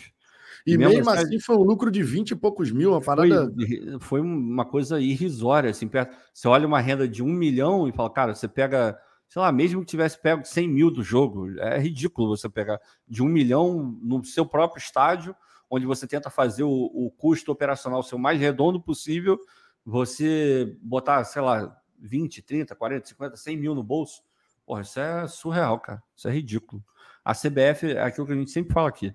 A CBF, se ela puder fazer o que for de pior para piorar o produto que ela tem, ela vai fazer. Ela só pensa nela. Essa daí eu não entendi só nela. da CBF. Só nela, só nela. Eu não entendi é, de verdade. Para entender, Vitor. Não dá para entender. É isso. Forçar os clubes a botarem o patch. Que é isso, esse negócio aqui. É, com, porra, vários clubes têm casa de aposta como é, patrocinador de Master. E os caras forçaram a botar um que tem uma porra de um betano aqui. Nada contra betano, é só é uma questão de, porra, você tem o seu patrocinador e você está sendo obrigado a botar no seu uniforme uma coisa que conflita diretamente com ele. E por quê? Porque a, quem rege o, o campeonato está te obrigando a fazer um negócio desse. É, cara, é surreal, assim, é, é, é bizarro, é bizarro. Bom, bom, sempre levando que o a clube gente é vai ter a chance se a liga se a liga sair, a gente vai ter a chance de realmente mudar as bases do futebol brasileiro, né? Uhum. Se a liga sair, o problema são os dirigentes chegarem no entendimento, né? Esse é Isso, o grande né? da questão. Isso, né? E a gente sabe que tem alguns dirigentes que são ainda piores, né? E a gente sabe exatamente de onde a gente está falando. O Regata do Almanac. Betânia é o patrocinador master da, do Brasileirão. Sim. Sim, sim. Só que vamos combinar que é conflitante, né? Porra, Botafogo cara. tem um contrato com a Perimet. Aí tu tem que meter na sua camisa um pet da competição que tá lá betando. Tipo, eu já tenho meu patrocinador. A CBF obrigar a colocar esse pet na camisa, porra, meu irmão, não faz o menor sentido, de verdade. Porque não, o é. patrocínio, conforme você bem disse, é da competição. Cada clube. Não, aqui, quer ver? Eu vou, vou, dar um exemplo prático, tá? Aqui, ó, vocês estão vendo o meu braço aqui, essa camisa linda do Wolverhampton que se salvou do rebaixamento, graças a Deus. É... Esse aqui é o patch da, da Premier League. Mas o nome da Premier League é Barclays Premier League. Premier League. Caralho, peraí, peraí, peraí. É, peraí. Não, não vou repetir. Não, não, peraí. Isso peraí. é pedante. Não, é pedante. peraí. Peraí, não, eu preciso escutar. Eu preciso. Não, Esse inglês britânico. Não, não, Ricardo, qual é o nome da parada aí, cara? Não, é o Barclays. Sensacional, é o Barclays, irmão. É o Barclays. Sensacional. Não, peraí, cara. Foi sensacional. Gostei demais. Ô, Vitor, gostei eu, demais. Eu compartilho da, Barclays Premier League. Meu irmão, não, manda, Ricardo, pelo amor de Deus. Segue o jogo aí, pô. Mas, como eu estava falando, o nome da. Tem o nome de um banco. O Barclays é um, é um banco, né? E, e eles não colocam aqui. Não, não é obrigado, não tem aqui Barclays, não tem nada aqui. É, é foda, cara. É a CBF implodindo o produto que ela própria tem. É um negócio ridículo isso. Ridículo, ridículo. Porra, dá uma palhinha, dá uma palhinha. Não, cara. Dá uma palhinha, cara. Não, eu fico envergonhado. Vai lá, Ricardo. Esse tipo de coisa sai normalmente. E eu ó, compartilho da, aí, ó, o João Ricardo, do... João Ricardo te elogiou pra caramba não, ontem. Cara, não, João cara. Ricardo está pedindo, rapaz. Beijo pro João Ricardo. Tamo junto. Olha, João Ricardo, eu botei, eu botei a sua pergunta no Twitter. Olha a moral que você me deu, eu retribuí, tá lá no Twitter. Mas naturalmente vai sair. Em algum momento eu vou falar, mas agora eu estou, com, estou envergonhado. Eu, eu achei maravilhoso, irmão. Achei foi, maravilhoso, foi bonito, foi bonito. Foi bonito Espero que tenha sido bonito. Caralho, não, e ó, eu tava aqui, você falou, ah, não, tal time não caiu, o Overhampton não caiu na Premier League. Eu até tava abrindo aqui a tabela da, da Premier League. O, os rebaixados na Premier League. O Southampton caiu. Aí você tem o Leicester, que é o Leicester tem chance ainda de escapar. Tá, é, mas... tá para cair, tá brigando tá com, com Everton. Tá, tá uma briga de foice é. escura ali. Né? É, o Everton, o Leeds e o Leicester que vão decidir aí, né? É. O Nottingham Forest meio que já, já, aí, já se escapou também. Escapou, escapou. Cara, é... aí, aí, do nada eu tô olhando aqui a tabela, Barclays Premier League. Caralho, meu irmão, não, não. Eu fiquei, não, eu fiquei é, emocionado, pois. É, não, pois é, mas. é triste, né, cara? Eu tô muito triste, porque. Porra, o Leicester, eu adoro o Leicester, é um time muito simpático, eu gosto pra caramba, assim. Tem aquelas. Porra, teve uma tragédia recente, né? O dono é. morre saindo de helicóptero de dentro do clube, cai do lado do estádio, um negócio, porra, surreal, surreal assim. É, surreal. Mas, é, e é um clube simpático, o estádio é muito maneiro, a, o uniforme é bonito, né? O azul bonitão, mas pô, o time dos caras não é, não é ruim desse jeito. Não, não, é, cara, mas é aquele negócio, quando entra num espiral de, daquilo que vocês sabem o que é, aí, meu irmão, é difícil sair assim, é uma pena, cara. E o Everton também, o Everton é um time simpático. Pô, você já viu o estádio novo que o Everton está construindo? Já, ah, já... Estádio, não, inclusive estádio esse que recebeu uma proposta indecorosa para poder realmente vender o name right. Você, você ficou sabendo dessa, né? Eu vi essa parada. Achei maravilhoso isso. Eu, eu fico cara, imaginando se eles aceitassem, né? Não, mas, pô, negaram, cara, você viu que é, esse tipo de coisa está sendo flexibilizado, né? Porque eu não sei se vocês repararam. Puta, eu não devia nem estar tá falando isso, mas é, as placas de publicidade do Campeonato Carioca, no, acho no Pernambucano também, tinha lá o patrocínio ilustre da, tinha, da, Fata, tinha. da Fatal Models, não tinha? Então, é. É, o futebol está se abrindo para novos mercados. Eu acho isso importante. Não vejo nada demais nisso também. É, mas que estádio foda. Depois procurem, coloquem no YouTube aí, estádio novo do Everton. É ali. Eu boto, eu boto aqui, pô. Boto, é muito é, foda, vai ficar né, sensacional. É muito maneiro. Estádio, Everton, novo estádio. E lembrando, o Everton é, é o maior rival local do Liverpool. E os dois ficam lá em Liverpool, né? E, e, durante um tempo, olha, olha como é que é curioso isso. O Everton, ele jogava em Enfield. Quem, quem meio que mandava em Enfield era o Everton. Até que o Everton sai, o, o Liverpool ali toma conta daquela área e o Everton vai um pouco mais para o lado, assim. Os estádios são perto lá em Liverpool. E, e o Everton era o time, porra, poderosíssimo na, na, Inglaterra. Era um time muito forte, muito forte mesmo. E rico também, né? Olha que estádio foda. Tem um, Rapaz, tem um, não, muito foda. Tem um vídeo no YouTube com tipo uma time lapse e é, é, muito irado, cara. É muito irado. Esse estádio vai ficar, porra, magnífico, sem sacanagem. Não, e tem umas outras imagens aqui dele, ó. Por, aqui por dentro, né? Como é que vai ficar? Não, aqui, é ó, lindo. Essa, é essa outra foto aqui, ó. Sensacional. Vai ficar maneiríssimo, cara. Não, vai ficar irado. Sugiro a vocês que. Assim, é chovendo molhado, já falei dele aqui várias, várias vezes, mas o Fred Caldeira tem um, um, um, canal no YouTube primoroso, assim. E ele tem uma. Assim, os vídeos normais são muito, muito, muito, muito legais já, tá? É, Champions League, falando de Premier League também e tal. Mas tem uma série que ele faz que é o Mundo Fora do Big Six.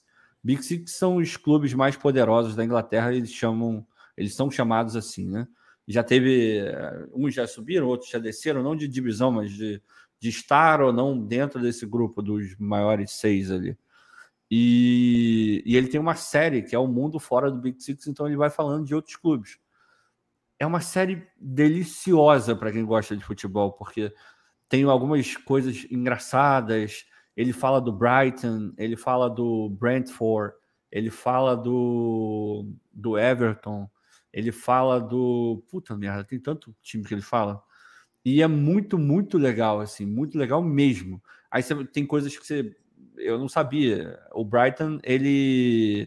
Ele acabou com as divisões de base, agora vai ter que voltar porque vai ser obrigatório na Premier League, mas é, ele acabou, porque ele percebeu que gastava muito dinheiro com divisão de base, revelava e. Então, mas na, e... na verdade, se não me engano, foi o Brentford que fez. É, é, Brighton um, também? Um dos dois. É, agora, agora. O Brentford fez, ele inclusive. É porque eles eram. O atacante lá do. Qual Isso. o atacante do, do Brentford? É, era aquele cara que não foi para a Copa do Mundo e que isso, ficou isso. puto. Eu, esqueci, eu sempre esqueço o nome dele.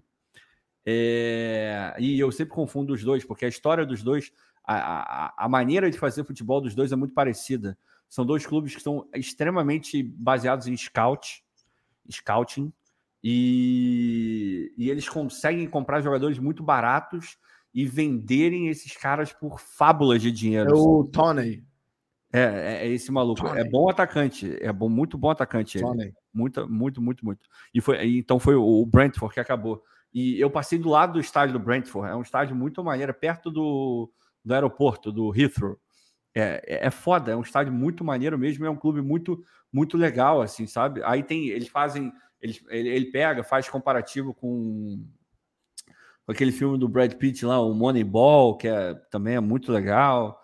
É, Esse filme é maneiríssimo. Meu irmão, assistam o canal do Fred Caldeira e vejam o, o mundo é, fora do Big Six, assim. É muito, muito irado essa série. E você vai aprendendo e tal. Obviamente, coisas você já, certamente vocês já vão saber, mas outras curiosidades, assim, eu não sabia que, porra, que o Everton começou a jogar em Enfield. Eu não tinha a menor ideia de que isso tinha acontecido. E é... Fred Caldeira é bom pra caramba, não, né? Vamos, vamos falar. O Fred Caldeira, para mim, é o melhor de todos. Assim. Fred Caldeira é espetacular. O, Fred, o, o, Marcelo Beckler também é muito bom. Mas o Fred Caldeira tá. Ele, ele, ele é acima de todos os outros, porque ele tem, ele tem conteúdo, ele tem. A forma como ele fala é muito boa. É, o lado humano dele é porra foda. Ele, tem, ele é muito sensível nessas coisas de, de, de fazer os links mais legais ali, para além das quatro linhas, analisa muito bem futebol também dentro das quatro linhas. O Fred, ele, ele dá aula e é gente boa demais, assim. Já falei, encontrei com ele na, na entrada ali do, do Selhurst, o estádio do, do Crystal Palace, e eu dei uma entrevista para ele, ele deu uma entrevista para mim também. E, cara, o Fred, na moral, que cara sensacional. Só tem um problema que ele torce pro Fluminense. Tirando isso. É, e por falar em Crystal Palace, Tá, tá na 11 colocação, vai ficar mais uma vez ali no meio de tabela. O grande desafio do Palace hoje é deixar de ser um time só de meio de tabela para tentar chegar numa competição europeia. Realmente tem uma barreirinha aí para os caras poderem alcançar. Olha o Bora Bill aí, safadinho. Alan Lins, deixaria Tiquinho, Marçal, Eduardo, Cuesta, Adrielson no Brasil descansando. Time, PR, Hugo, Sampaio, Segovia, Marlon, eu imagino que seja Tia Raí, Sauer, Janderson e Luiz Henrique. Tá faltando jogador nesse time, hein? Não, um, dois, três, quatro, cinco, seis, sete, oito, nove, dez. Tá faltando um jogador. Tá faltando jogador. Pô, Alan, tudo tá bem faltando, que o tá faltando... a gente considera que é um time um pouco mais fraco, mas pô. Não, é, se ele, quer, se ele quer manter a ordem, tá faltando lateral direito aí. Não tá tem lateral, lateral direito. direito. É. Tá faltando lateral direito. A gente entende que o César ah, tá bom. é um time mais fraco. É, mas, pô, tá botar 10 jogadores só em campo não dá, Alan. Mas tá bom, Realmente tá bom. Com esse time aí, com menos um, a gente consegue ganhar deles. O time é muito e... fraco, cara. É muito Ele fraco. é fraco, é fraco. É, é fraco. muito fraco, pelo amor de Deus. O Paulo Miranda, enquanto isso, a Flapres mira a distância de pontos para o Palmeiras, nos menosprezando, dizendo que não vamos seguir lá. Abraço de Connecticut, Estados Unidos. Cara, então. É, isso aí é normal de acontecer. O, o, eu tenho dois amigos flamenguistas que vieram aqui em casa hoje para assistir a partida contra o Corinthians.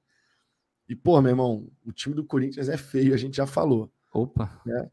E o Flamengo teve uma dificuldade tremenda de ganhar esse time do Corinthians. E o Corinthians não fez o gol porque faltou competência para fazer Porra. o gol lá na frente. E olha que tem o Roger Chance Guedes teve. que joga muita bola, cara. Muita bola. Chance eles, eles tiveram. Teve? Porra, teve. Aí eu virei quando acabou o jogo do Flamengo, o Flamengo ganhou, gol do Léo Pereira e tal, não sei o quê. Aí eu virei e falei para eles assim, irmão, que eles falaram assim, ó, só tá só, seis pontos só de diferença, hein? Eu falei, irmão, o Botafogo vai terminar o Campeonato Brasileiro na frente do Flamengo. Aí eles, riram, né? Normal do flamenguista dar risada se você falar uma coisa dessa. Eu falei, você quer apostar que o Botafogo vai terminar na frente do Flamengo? Pois bem, apostei dois barris de Heineken. Se o Botafogo terminar na frente, a bebida do fim de ano está garantida. E eu tô confiante que o Botafogo vai terminar na frente do Flamengo nessa temporada. Não só na frente do Flamengo, mas com os nossos objetivos alcançados, inclusive, né? É, seguindo aqui, ó. O Léo Mendes, ó, o Flamengo foi engolido pelo Corinthians hoje e o Flamengo achou o gol nos acréscimos. É, meu irmão. O Corinthians teve muita chance de fazer gol hoje. Não ah, fez. Se complica mais uma vez o Corinthians, né? O Corinthians do Pô fechou que eu não entendi até agora a contratação do Luxemburgo por parte ah, do Corinthians, cara. cara. O Vanderlei Luxemburgo já estava aposentado, irmão. Hum. Ele já tinha virado político. Ele estava se candidatando aí. Do nada. Tá lá descansando na Corinthians. Precisamos de alguém. Luxemburgo. Essa daí eu não entendi de verdade, meu irmão. É mais uma, né, cara? Mais uma do desespero que o Corinthians vive, assim. Cara, vou te falar, sem sacanagem nenhuma, se não tivesse o Cássio e não tivesse o. Pô, acabei de falar dele. O, o Lourinho, o Roger Guedes. Roger Guedes. O Roger Guedes hoje, nossa, mas ele acabou, destruiu com. Sozinho ele, ele, ele, ele, levava vantagem em cima de todo mundo do Flamengo. O Roger Guedes é muito bom jogador. Ele é muito bom jogador, muito bom acima jogador. da média total. Meu irmão, se não fosse esses dois, eu, eu falaria, ó, o Corinthians briga para assim, é para passar sufoco e não sei nem se para rebaixado eu acho que não, mas para lutar ali embaixo, cara, porque é muito feio. É muito feio. É muito feio. Né? E o Corinthians, cara, nesse Campeonato Brasileiro, ele só tem uma vitória que foi na estreia. Não, tá maluco. Foi contra o Cruzeiro, e não é que o Cruzeiro tenha jogado mal, não, tá? Lá não, na Neoquímica Arena. De lá para cá, o Corinthians só perdeu. O Corinthians está na zona do rebaixamento. Por falar em classificação, Vamos dar uma olhadinha na tabela, né? Que é sempre bom olhar a tabela com o Botafogo na ponta, meu irmão. Assim está a tabela do Brasileirão, que pode sofrer alteração amanhã, né? Cruzeiro enfrenta a equipe do Cuiabá, pode a 15 pontos, e dessa forma é, conseguiria, inclusive, ultrapassar a equipe do Palmeiras, porque no número de vitórias assumiria a vice-liderança. Por hora, temos o seguinte cenário: Botafogo liderando com 18 pontos em 21 possíveis. Palmeiras na segunda colocação, podendo ser ultrapassado nessa segunda-feira pelo Cruzeiro no, no, critério de desempate. Fluminense na terceira colocação com 13 pontos. Já abrimos cinco pontos para o terceiro colocado, né? Você vê como é importante vencer esses jogos dos seis pontos, os famosos, famoso jogo dos seis pontos, né? Atlético Mineiro que venceu o Curitiba por 2 a 1 Quase que o Coxa conseguiu aprontar para cima do Galo. Curitiba que está, meu irmão. Ano passado o Curitiba se safou da, da Série B por conta dos jogos em casa. Esse ano nem em casa, é... nem fora. É, meu irmão. Feio, sem. Tá e o melhor jogador virar, né? dos caras acabou que saiu, né? O Aleph Manga, é, o Aleph tá Manga. Tá jogando. É, tava lá naquele negócio das apostas lá. Mas rapaz, o time do Curitiba é feio, hein? E virou SAF agora, mas continua feio. É, meu irmão. E o Curitiba já fechou com investidor ou virou só SAF por hora? Não, não, tem um investidor sim. É... Esqueci o nome agora do fundo, é um fundo brasileiro. É do e... Roberto Justo, né? É, ele é minoritário, assim. Eu, eu, li que ele faz parte do conselho e é bem pequeno, assim, mas sim, ele faz parte do, do grupo lá. Mas é... é coisa de um bilhão, assim, de, de botar é, não, Outro dia apareceu um torcedor do Curitiba aqui dizendo, nossa SAF, um bilhão, não sei o que. Não, é, mas... é o fundo Tricorp, ó. Tricorp. É, é isso aí mesmo. Aqui. É isso aí mesmo. E eles... Aí, tá mas desses um bilhão, acho que 500, algo parecido com isso, é para investir no Couto Pereira, fazer uma outra parada aí. É, assim, vamos ver, né, cara? Vamos ver o que, que vai dar. Mas já deu, já deu para perceber que o Curitiba nesse campeonato vai sofrer um cadinho, né? Vai, vai. um cadinho. Vai. Seguindo, na quinta colocação, o Cruzeiro, né? Que, conforme eu disse, pode ir a 15 pontos, assumir a vice-liderança. O Flamengo chega em sexto com 12 pontos, quatro vitórias, três, três derrotas. A mesma coisa vale para o Atlético Paranaense, né? a mesma campanha do Flamengo, mas perde no critério de desempate, na sétima colocação.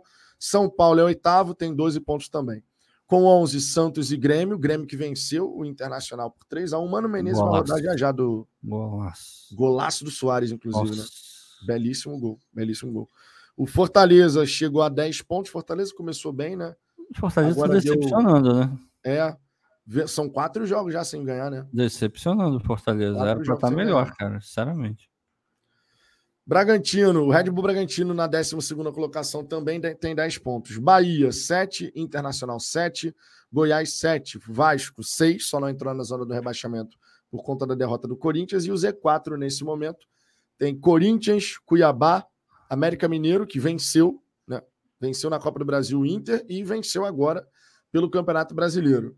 E o Curitiba na lanterninha, Curitiba que ainda não venceu nessa temporada do Campeonato Brasileiro é, já sofreu 16 gols. América e Curitiba, as duas piores defesas da competição. Enquanto ah, isso. Ali embaixo tá meio que dando a lógica, né? Só faltava o Goiás estar dentro da zona de rebaixamento para ser sim, aquilo sim, que, que a gente meio que estava projetando, né? A gente não, todo mundo, basicamente, né? É, o Bahia vai brigar aqui embaixo, né? Essa temporada. O time do Bahia investiu mais de 80 milhões de reais, mas, sinceramente, eu acho que não pegaram e botaram esse dinheiro direitinho lá, não. O, a, o investimento nas contratações, você olha o time titular do Bahia, o Everaldo, que é o jogador mais destacado, chegou, por exemplo, de graça, né? É, mas assim, o investimento de pagou uma quantia e tal, acho que eles deram uma exageradinha ali em alguns jogadores na hora de pagar. Não, eu acho que eles dimensionaram mal o Campeonato Brasileiro, assim. É, eles contrataram jovens e tal, pagando, blá, blá, blá, essa coisa do grupo, né? Desenvolver o moleque para eventualmente ir para a Europa, aquela coisa toda. Mas Campeonato Brasileiro, cara, é muito perigoso, não tem muito espaço para esse tipo de coisa, não. Se tu botar um time só de moleque, não tô dizendo que é o caso, porque tem jogadores experientes lá, de contratar o Iago do Fluminense, pegaram o centroavante que você acabou de falar, tem o Canu, que é, é jovem, mas é experiente também. É, mas feio, cara. O time do. Eles dimensionaram mal assim a competitividade do Campeonato Brasileiro, sinceramente. O Fred Nietzsche aqui, ó, Fred Nietzsche que é cruzeirense. Cruzeirense. Né, esteve aqui presente ontem, tá novamente. O cruzeiro dele tá aqui na quinta colocação, ó. E o Fred Nietzsche dizendo: "Vamos ganhar amanhã e chegar na vice-liderança. A mídia pira". é, meu irmão. E seria interessante, né? Ver duas SAFs puxando a fila lá na frente do Campeonato Brasileiro. Sinceramente, eu acho interessante. Seria muito maneiro, cara. Sinceramente. Interessante, né? Legal mesmo. Porque, cara, e, e, a gente tem que falar aqui, né? O Cruzeiro, multicampeão, ganhou um monte de coisa, Copa do Brasil, não sei o quê, brasileiro. Mas o Cruzeiro, meu irmão, três anos na Série B, passou muito perrengue, muita dificuldade. Aí volta para a Série A depois de todo esse período, como SAF agora, e vencendo amanhã, começo de Campeonato Brasileiro você poder estar na vice-liderança, o Botafogo que também estava na Pindaíba até outro dia, puxando a fila na liderança, pô, é maneiríssimo, cara. É a reconstrução de dois gigantes do futebol brasileiro. Né? Dois gigantes, o Cruzeiro, depois dessa queda para a Série B, não fosse virar SAF, por exemplo, o Cruzeiro estava muito ferrado, cara. E olha que a SAF do Cruzeiro, pelo menos da maneira como foi constituída, em termos de potencial financeiro de verba, de, de grana colocada pelo próprio sócio majoritário, no caso lá o Ronaldo, é bem diferente da estrutura que foi feita no Botafogo. Mas ainda assim, mesmo com recursos mais escassos, eles conseguiram, né? Com o trabalho do Pepa, que chegou aí para substituir o, Pesola, o Pesolano, que pediu para sair, foi lá para o Valladolid, inclusive, né? O, o treinador, o é ex-treinador. É pegada, né? É, o Ronaldo agora vendeu, se não me engano, 20% da SAF pro, pro cara lá do supermercado de BH que tava sempre, era patrocinador master e tal. Eu não sei se já fechou a venda, mas estava muito perto de, de vender. 20%, 20%, ou seja, o Ronaldo tentando injetar dinheiro porque ele sabe que do bolso dele ele não vai botar. E, e ele nunca falou que botaria. No contrato tá, tá lá muito claro que os recursos seriam gerados pelo próprio Cruzeiro.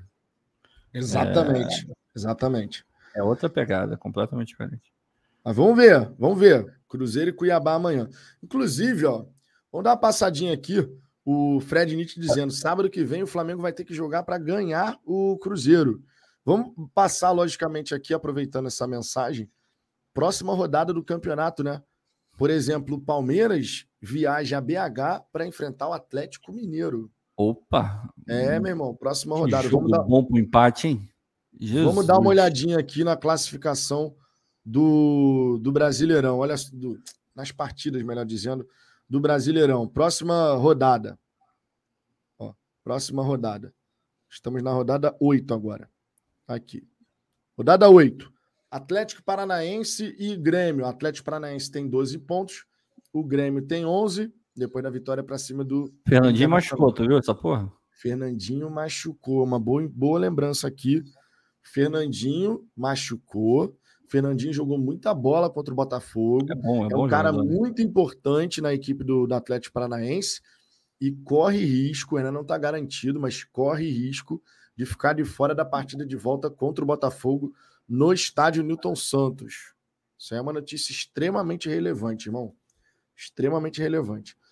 Temos aqui, ó, o Fortaleza recebendo a equipe do Vasco. O Vasco que só venceu uma partida até agora, que foi justamente o Atlético Mineiro na estreia, e depois só empate ou derrota. Fortaleza, nos últimos quatro jogos, não venceu nenhum. Fortaleza tem 10, o Vasco tem seis pontos.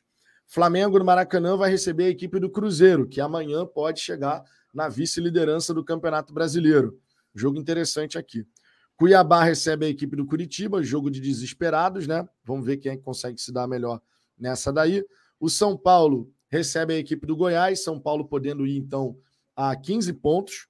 Corinthians recebendo o Fluminense. Né? Corinthians está no desespero, irmão. Cinco pontos Total. conquistados só. E o Fluminense tem 13, né? Vai jogar agora contra o The Strongest pela Libertadores, fora de casa, né? Contra o The Strongest. Então vai, vai para altitude e depois enfrenta o Corinthians. Porra, Quero ver como tomar, é que esse vai... elenco curto do Fluminense vai responder a tudo isso, hein?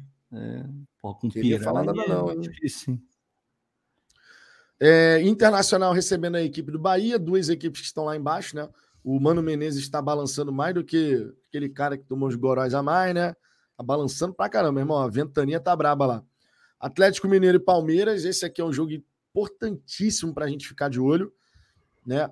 O Red Bull Bragantino recebendo o Santos e o Botafogo fechando a rodada. É a última partida, o Botafogo já entra em campo sabendo tudo o que aconteceu, ou melhor, vai ter que jogar, né? Meia horinha de diferença ali.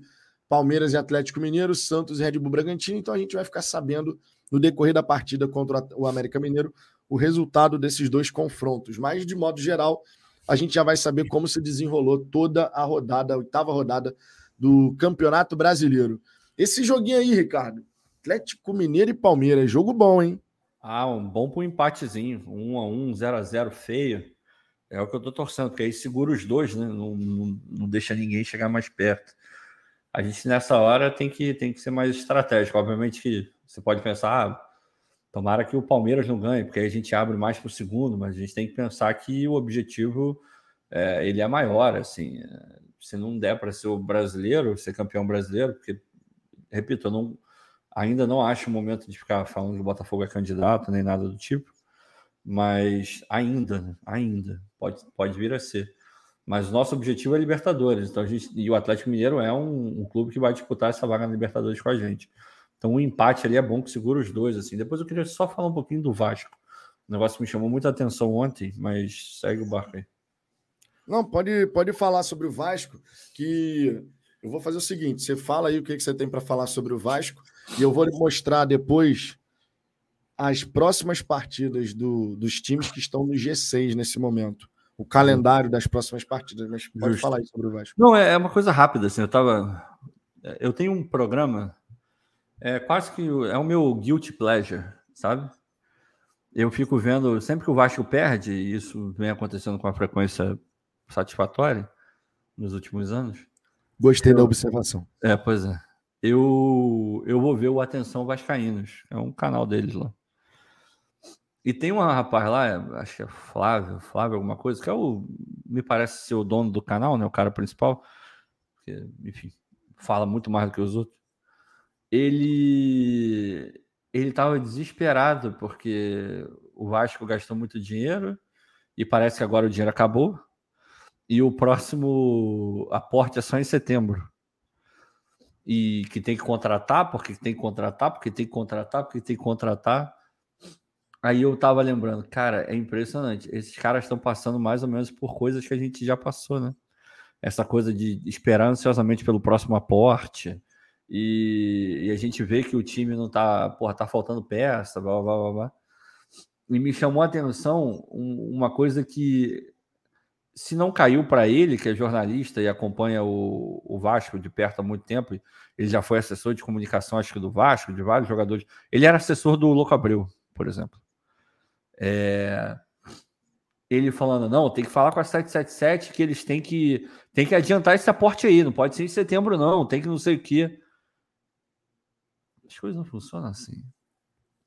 Flávio Dias, obrigado, Marcelo. É... Pode adiantar? Pode, pode até vir adiantar, não tem problema. Mas as coisas não são assim. É, você não resolve tudo da noite para o dia. Você não coloca dinheiro no clube de uma hora para outra, ainda mais num, num sistema de multiclubes, que é tudo meio que interligado, né? Embora sejam caixas separados, aquela coisa que a gente já discutiu N vezes, mas quando você faz um planejamento desse, do fluxo de caixa, você faz um planejamento, por mais que seja separado, mas você também faz um planejamento global das coisas. E, e não é assim que funciona. E eles estão com isso na cabeça, de que não pode ser setembro, tem que ser agora, porque a janela daqui a pouco vai abrir. Então tem que trazer o dinheiro lá de setembro para cá. Mas ao mesmo tempo, como é que você faz? Você vai investir só em jogador, mas você tem que continuar pagando salário, não tem? É, tem, tem uma galera que ainda não entendeu como funciona é, o negócio de SAF. Acha que a SAF é, é, que as empresas que compram os clubes são bancos. Você só lá bate na porta e o dinheiro brota na conta. Não é assim, né, cara? Mas... Ah, o, Dur, o Durcres Eterno aqui, ó. Beijo. Ah, Durcres, maravilhoso. As coisas não são imediatas, a gente aprendeu isso na pele. É, foi por isso que eu, por isso que eu trouxe, porque eu achei curioso. Porque muito da, das reclamações que eu vi na, na live deles lá, eu vi a nossa torcida fazendo também. É, e, e, algumas pessoas da mídia também, né? Mas, assim, bem. Em alguns momentos bem pontuais, assim, né?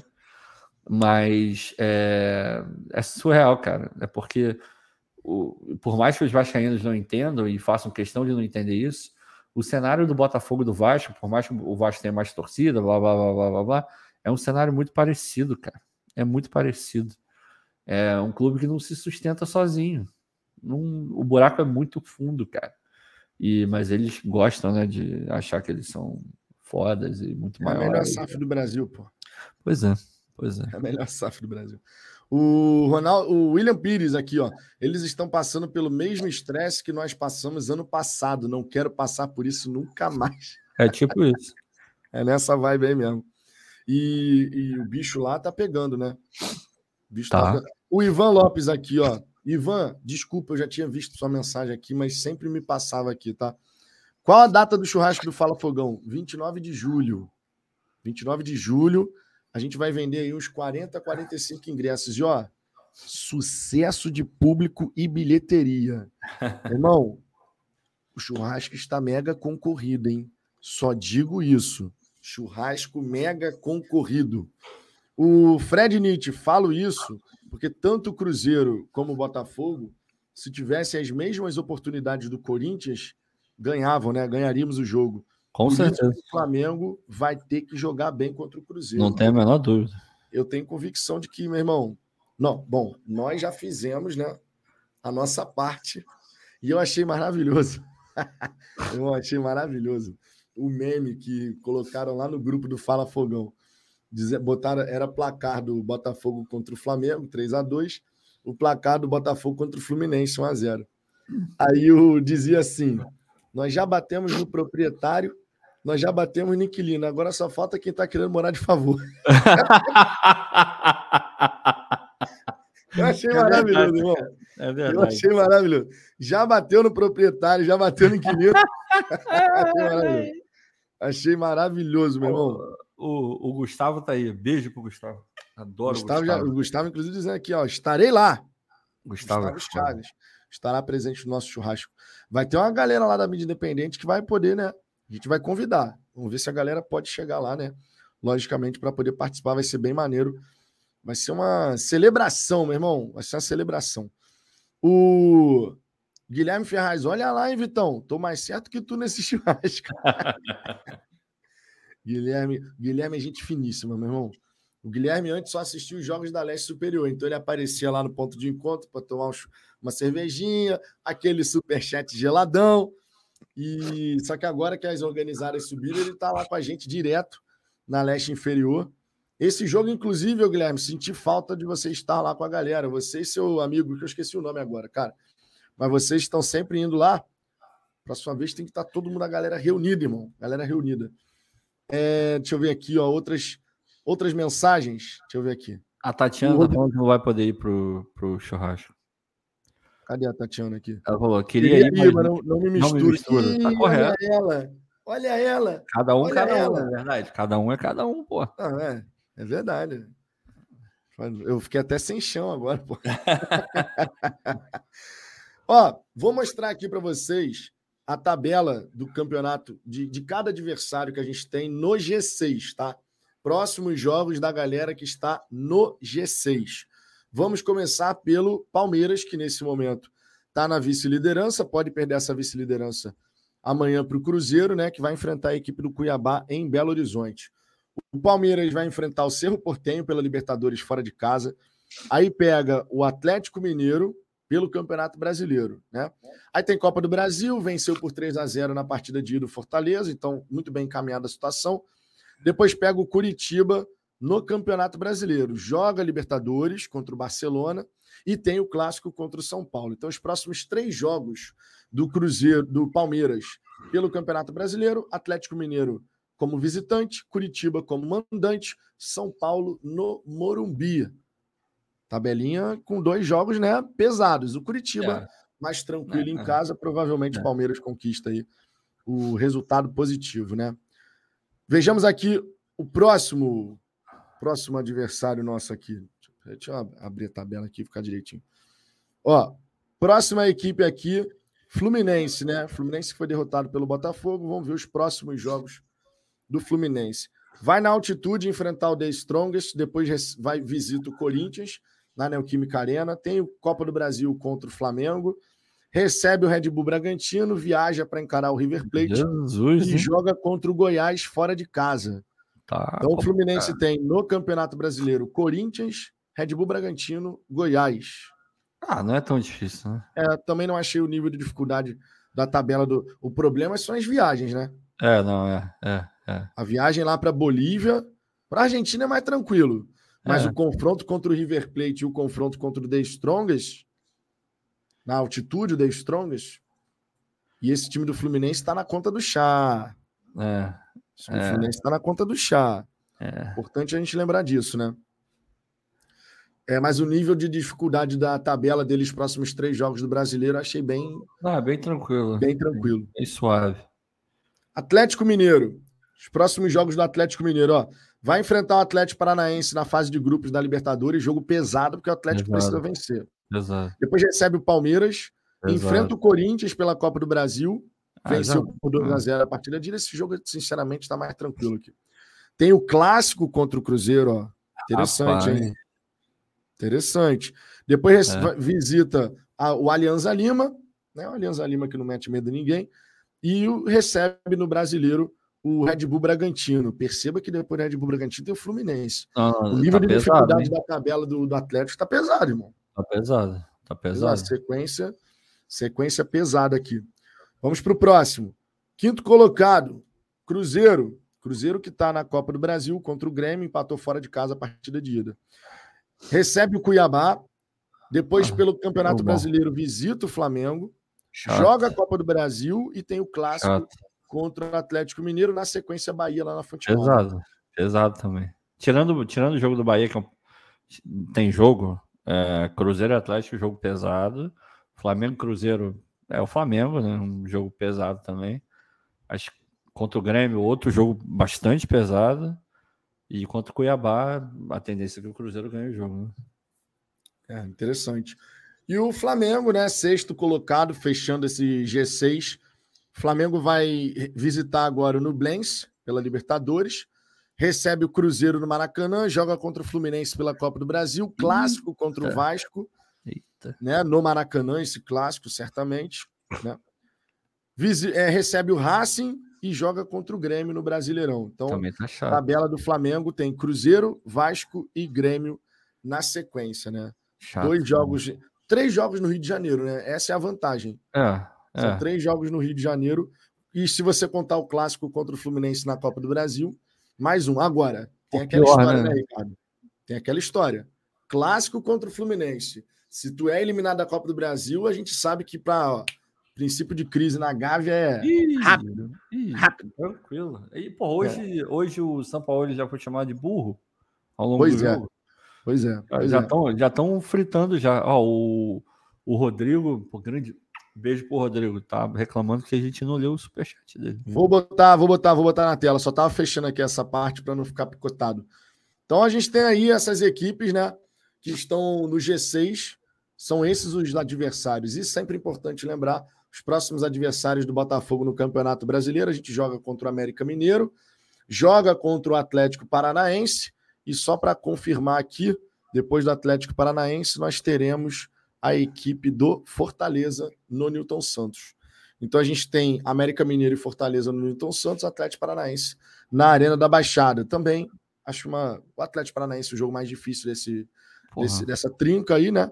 Sete pontinhos. Mas, sete, sete pontinhos, pontinhos eu, eu, assino, hein? Eu assino. Sete pontinhos, eu assino.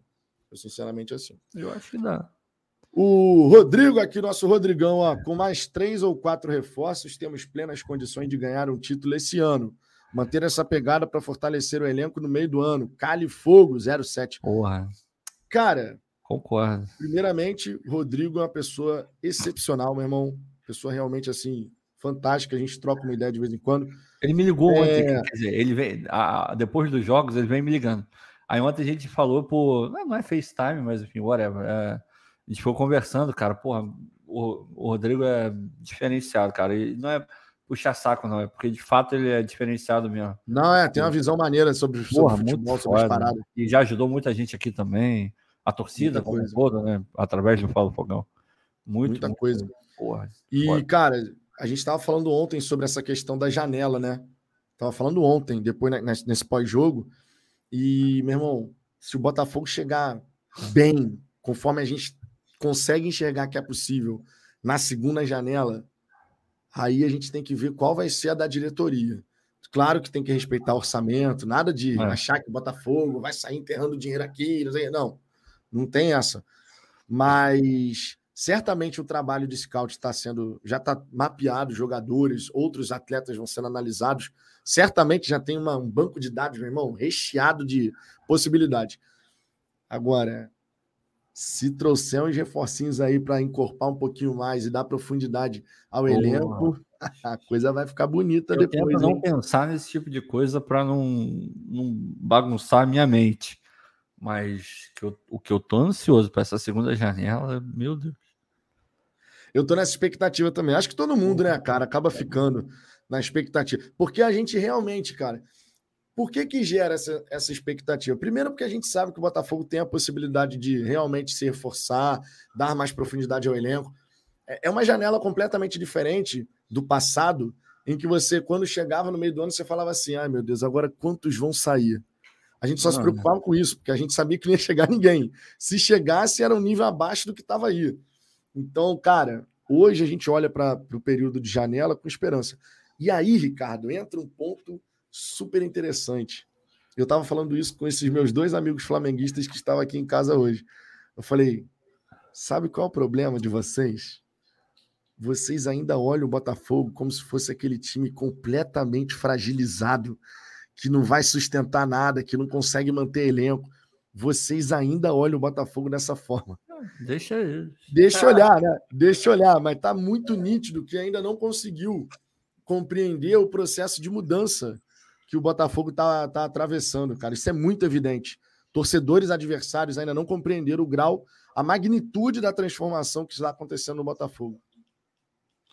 É por aí, cara. E, enfim, é aquela coisa, né? Quando eles se atentarem para isso, talvez seja tarde demais. O Botafogo já vai estar levantando algum troféu, cara.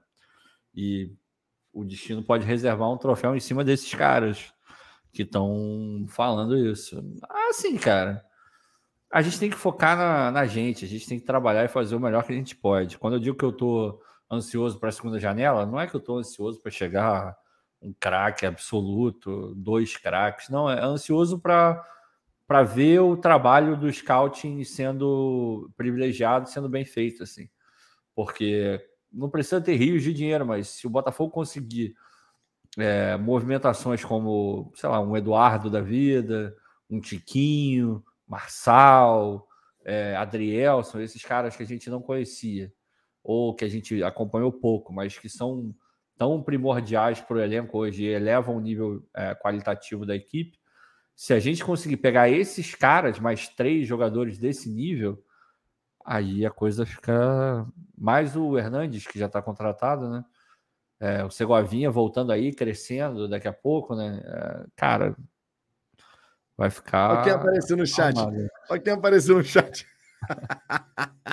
A galera não perde tempo, irmão. Roberto Pô, Firmino. Firmino. Calma, pessoal. Ainda irei me reunir com o Texto. Quero inaugurar o verdadeiro Botafogo aí. a galera não perde tempo, irmão. Maravilhoso. Tatiana, aqui, ó, a nossa Tatiana Pereira. Mando até um superchat para ele não ficar magoado. Não vou porque é aniversário das minhas gêmeas, dia 28. Não sei se consigo. Fica tistilando. Maravilhoso. Tatiana, maravilhoso. Não, Tamo mas tá junto, tranquilo, Tatiana. Tatiana. Dessa vez não vai dar. No pô, próximo ano, cara. A gente vai buscar fazer todo ano, virar uma tradição aí do, do Fala Fogão, todo ano, churrasco do Fala Fogão, para a gente poder ir celebrando, né? É, os aniversários né, do, do canal. A gente está indo para três anos já aqui de Fala Fogão. Vai ser a segunda edição do churrasco do Fala Fogão. E todo ano vai ter, cara. O primeiro foi sensacional. Certamente esse também vai ser um dia maravilhoso. Ainda mais se tiver o jogo do Curitiba Porra. no sábado, 18h30. Irmão, o churrasco ele vai acontecer de 10 às 15, 15h30, alguma coisa assim, que é o horário que dava para fazer. Aí, meu irmão, se o jogo for 18h30, a galera já sai do, do, do local do churrasco, já vai para casa do Léo ali na Doutor Padilha. Já continua fazendo pré-jogo. Já vai no ritmo do pré-jogo. Quando faltar meia horinha, 40 minutos, já entra no estádio, a galera assistindo o jogo, todo mundo junto. Um, meu irmão, o bonde de, sei lá, 40 pessoas assistindo o jogo junto, cara. Ah, vai ser sensacional, irmão. Vai ser sensacional. Esse, esse jogo contra o Curitiba, o CBF, faz favor, né? Pelo é, menos uma vez às sete, por gentileza. Curitiba Botafogo, sábado. Aqui o, o Roberto o Firmino, torcedor e vocês nunca ficaram sozinhos. You never walk alone. Vou chegar, confia. Ai, meu Deus. Isso aqui é maravilhoso. Isso aqui é maravilhoso, irmão. Essa daqui é a criatividade. E tudo isso gerado por conta de um tweet que o Ricardo resolveu escrever da cabeça dele. Pois é. E a galera embarca na parada, meu irmão. Não é, é, é cara. É... Mas, cara, imagina se o Firmino chega. Isso é muito foda, mas não vai chegar, gente. Ele vai. Parece que tá com o Barcelona, né? Falando com o Barcelona e então. tal. Ele ainda tem muita linha para queimar e ele é inteligente demais, cara. É, não, não vai rolar dele vir pro Brasil, não. Firmino tem quantos anos, cara? Cara, acho que deve ter uns 30, 31, se tiver tudo isso. Ah, muita lenha para Ele tá com 31 anos ainda. Vai fazer 32 é. esse ano aí. Pois é, ele é. Ele é. é cara, assim, ele não é um craque, tá? Mas ele é muito jogador de futebol, cara. Ele é muito inteligente. Ele facilita é, o trabalho de todo mundo que joga ao redor dele. Assim. Ele, tem, ele cria umas soluções para umas jogadas, ele, ele consegue jogar é, para trás, ele consegue ser um 10, mas ele também pode ser um 9. Cara, o Firmino é. Ele seria uma adição para assim, significativa para quase todos os clubes assim do mundo. Assim. É, não talvez não para ser titular absoluto, mas um cara para você ter no elenco que, que vai te ajudar a conseguir coisas boas. Assim, o Firmino ele é, tem um vídeo, né, sugiro que vocês vejam também, Aí, Texas tem mais dinheiro que o Barcelona, né? Já dizia o, o poeta, né, Luan? É, mas tem um vídeo na, no YouTube, procura aí, é, Firmino e Henri, o Thierry Henry. É, o Henri analisando uma jogada do, do Firmino e mostrando o quão inteligente o Firmino é, assim. E ele espantado com, com a qualidade do Firmino. E, pô, o Henri era foda, né? É, assim, o Firmino seria uma, é, ponto fora da curva total em qualquer clube do Brasil. Assim. Imediatamente, no momento que qualquer clube assinasse com o Firmino, seja esse clube aí vai brigar na parte de cima da tabela, porque ele é, ele é esse certeza. é o nível do Firmino. Não, com certeza, com certeza. Mas, gente, tudo isso é só conversa é, aqui, tá? Fiquem, se controlem. Quer dizer nada, quer dizer né? nada. Né? Controlem-se aí, porque, meu irmão, o Ricardo escreveu essa aí no Twitter, daqui a pouco a parada virou. Isso aí é boato ou é não sei o quê? Isso aí é, é sério mesmo? Não, não, não é. Não é. Não é não. Ah, meu Deus do céu, tá de brincadeira. Olha só, uma hora e cinquenta aqui, meia-noite e três, amanhã, segunda-feira. Mesmo mais de 1.200 pessoas aqui, constante. A audiência hoje foi espetacular, cara. Queria agradecer, agradecer demais a presença de cada um de vocês aqui hoje nessa resenha. Amanhã voltamos à programação, né? Segunda-feira, semaninha começando, tem vídeo, tem resenha. Então se inscreva aí no Fala Fogão. Deixa o like se você não deixou o like ainda nessa resenha. Tá? Muitíssimo obrigado. Muitíssimo obrigado de verdade. E ó, João Ricardo, hoje já vi um canal menor falando do Firmino no fogão. Caralho. Ai, meu Deus. Olha, olha quem chegou aí, olha quem chegou aí, peraí. Aí, ó, ah! até o técnico já tá aqui, ó. Roberto Firmino. Não, não, mas olha, olha como é que a realidade do Botafogo é tão esquizofrênica, né, nesse sentido de, de, de, de coisas assim, né? Tão distantes, uma coisa eh, muda muito rápido, né? Aqui. É... Aqui. A gente fala, o texto falando, quer dizer, cuidado com o que você vai falar, Ricardo o fake texto falando de Roberto Firmino. a pergunta. Azambuja, estou preocupado porque o Botafogo parou de fretar voo. Você acha que é problema financeiro? O Luiz Castro reclamou ontem na coletiva. Caralho, falando que não tem dinheiro para fretar avião, mas tá falando do Firmino. Porra, cara. É a realidade do Botafogo. Aí, ó, aí, aí, aí, ó, a manchete aqui, ó. Fogão, Fogão né? Next, com Firmino. Cara, isso é maravilhoso. Quem dera eu tivesse esse tipo oh, de. O homem já disse, hein? O homem já disse, hein? I'm ready to set fire. Ready to set fire. que isso, irmão. Ah, cara, enquanto o negócio do, do voo, eu não vou falar enquanto o Botafogo não. É, não que eu saiba. Vamos buscar, nada. vamos buscar saber. É, eu vou, vou, vou, vou perguntar. Vai, vai que, vai que a gente tem uma informação, mas buscar, de fato foi uma coisa que quando a gente olhou me soou um pouco esquisito. É, não digo que não tem dinheiro, mas às vezes é uma adequação, uma adequação ali no, no orçamento. Ó, o Léo Santos aqui, ó. Os voos fretados são só no Brasil, no exterior não é. É, mas teve alguém que falou aí que para Curitiba já não foi fretado. Aí, essa que é a parada que tem que descobrir. Se a hum. gente agora deixou de fretar os, os, voos ou, né? Porque esse daí é um ponto importantíssimo, tá? O, o lance de fretar voo não é supérfluo, pelo contrário Ano passado, o desempenho do Botafogo como visitante teve muita relação com essa questão, cara, porque você Não, ajuda, claro vai mais rápido, você cansa menos na viagem, desloca, né, o deslocamento. Vamos buscar saber essa parada, vamos buscar saber essa parada. Minha gente, estamos indo nessa. Queria desejar uma ótima semana para todo mundo. O fim de semana foi de sorrisos para o Botafoguense. Então amanhã a gente está de volta falando do Glorioso. Deixe o seu like, se inscreva no canal para a gente poder seguir falando da nossa grande paixão essa estrela solitária aqui, meu irmão, que há de brilhar cada vez mais, indiscutivelmente. Ricardo, recadinho final para a galera aí. Fica Não, é. é... o Ricardo Linhares aí. Por... Descobrimos por que, que nós vamos de voo fretado para Trujillo. É... Não, cara, só vamos. Ó, ó, Tatiana aí, ó. Hoje na live do GED disseram que foi só para lugares que não tinha voo direto. Só que Curitiba não foi. Aí, né? Enfim, não sei. É... Sei lá, cara. O Botafogo. Enfim, o Botafogo não, não é obrigado a, a, esclarecer nada com relação a isso. É uma coisa interna do Botafogo. Mas, querendo ou não, é algo que chama atenção, né? É... Enfim. Eu, eu teria curiosidade, eu tenho curiosidade de saber apenas isso, mas o Botafogo não é obrigado a esclarecer nada para mim nem para ninguém, porque é uma coisa, uma logística interna do Botafogo. Exato. É... Acho que é isso, cara. Uma semana que tende a ser uma semana legal, com o jogo de Sul-Americana totalmente é, vencível, mesmo com time misto, reserva, sei lá o que, que vai ser. E no fim de semana tem um jogo legal contra o América Mineiro que a gente pode ganhar também. É, eu não sei se eu vou. Só lembrei disso agora. Eu não sei se eu vou conseguir fazer a, a, a resenha de quinta-feira. Eu não sei nem se eu vou conseguir ver o jogo, porque eu vou para o Canadá então eu vou estar viajando. E no domingo ainda vou estar no Canadá, então não sei se eu vou conseguir fazer a resenha. Mas de qualquer forma, estarei acompanhando o máximo que der, porque tende a ser uma semana, mais uma semana maneira para gente. Com certeza. É isso, minha gente.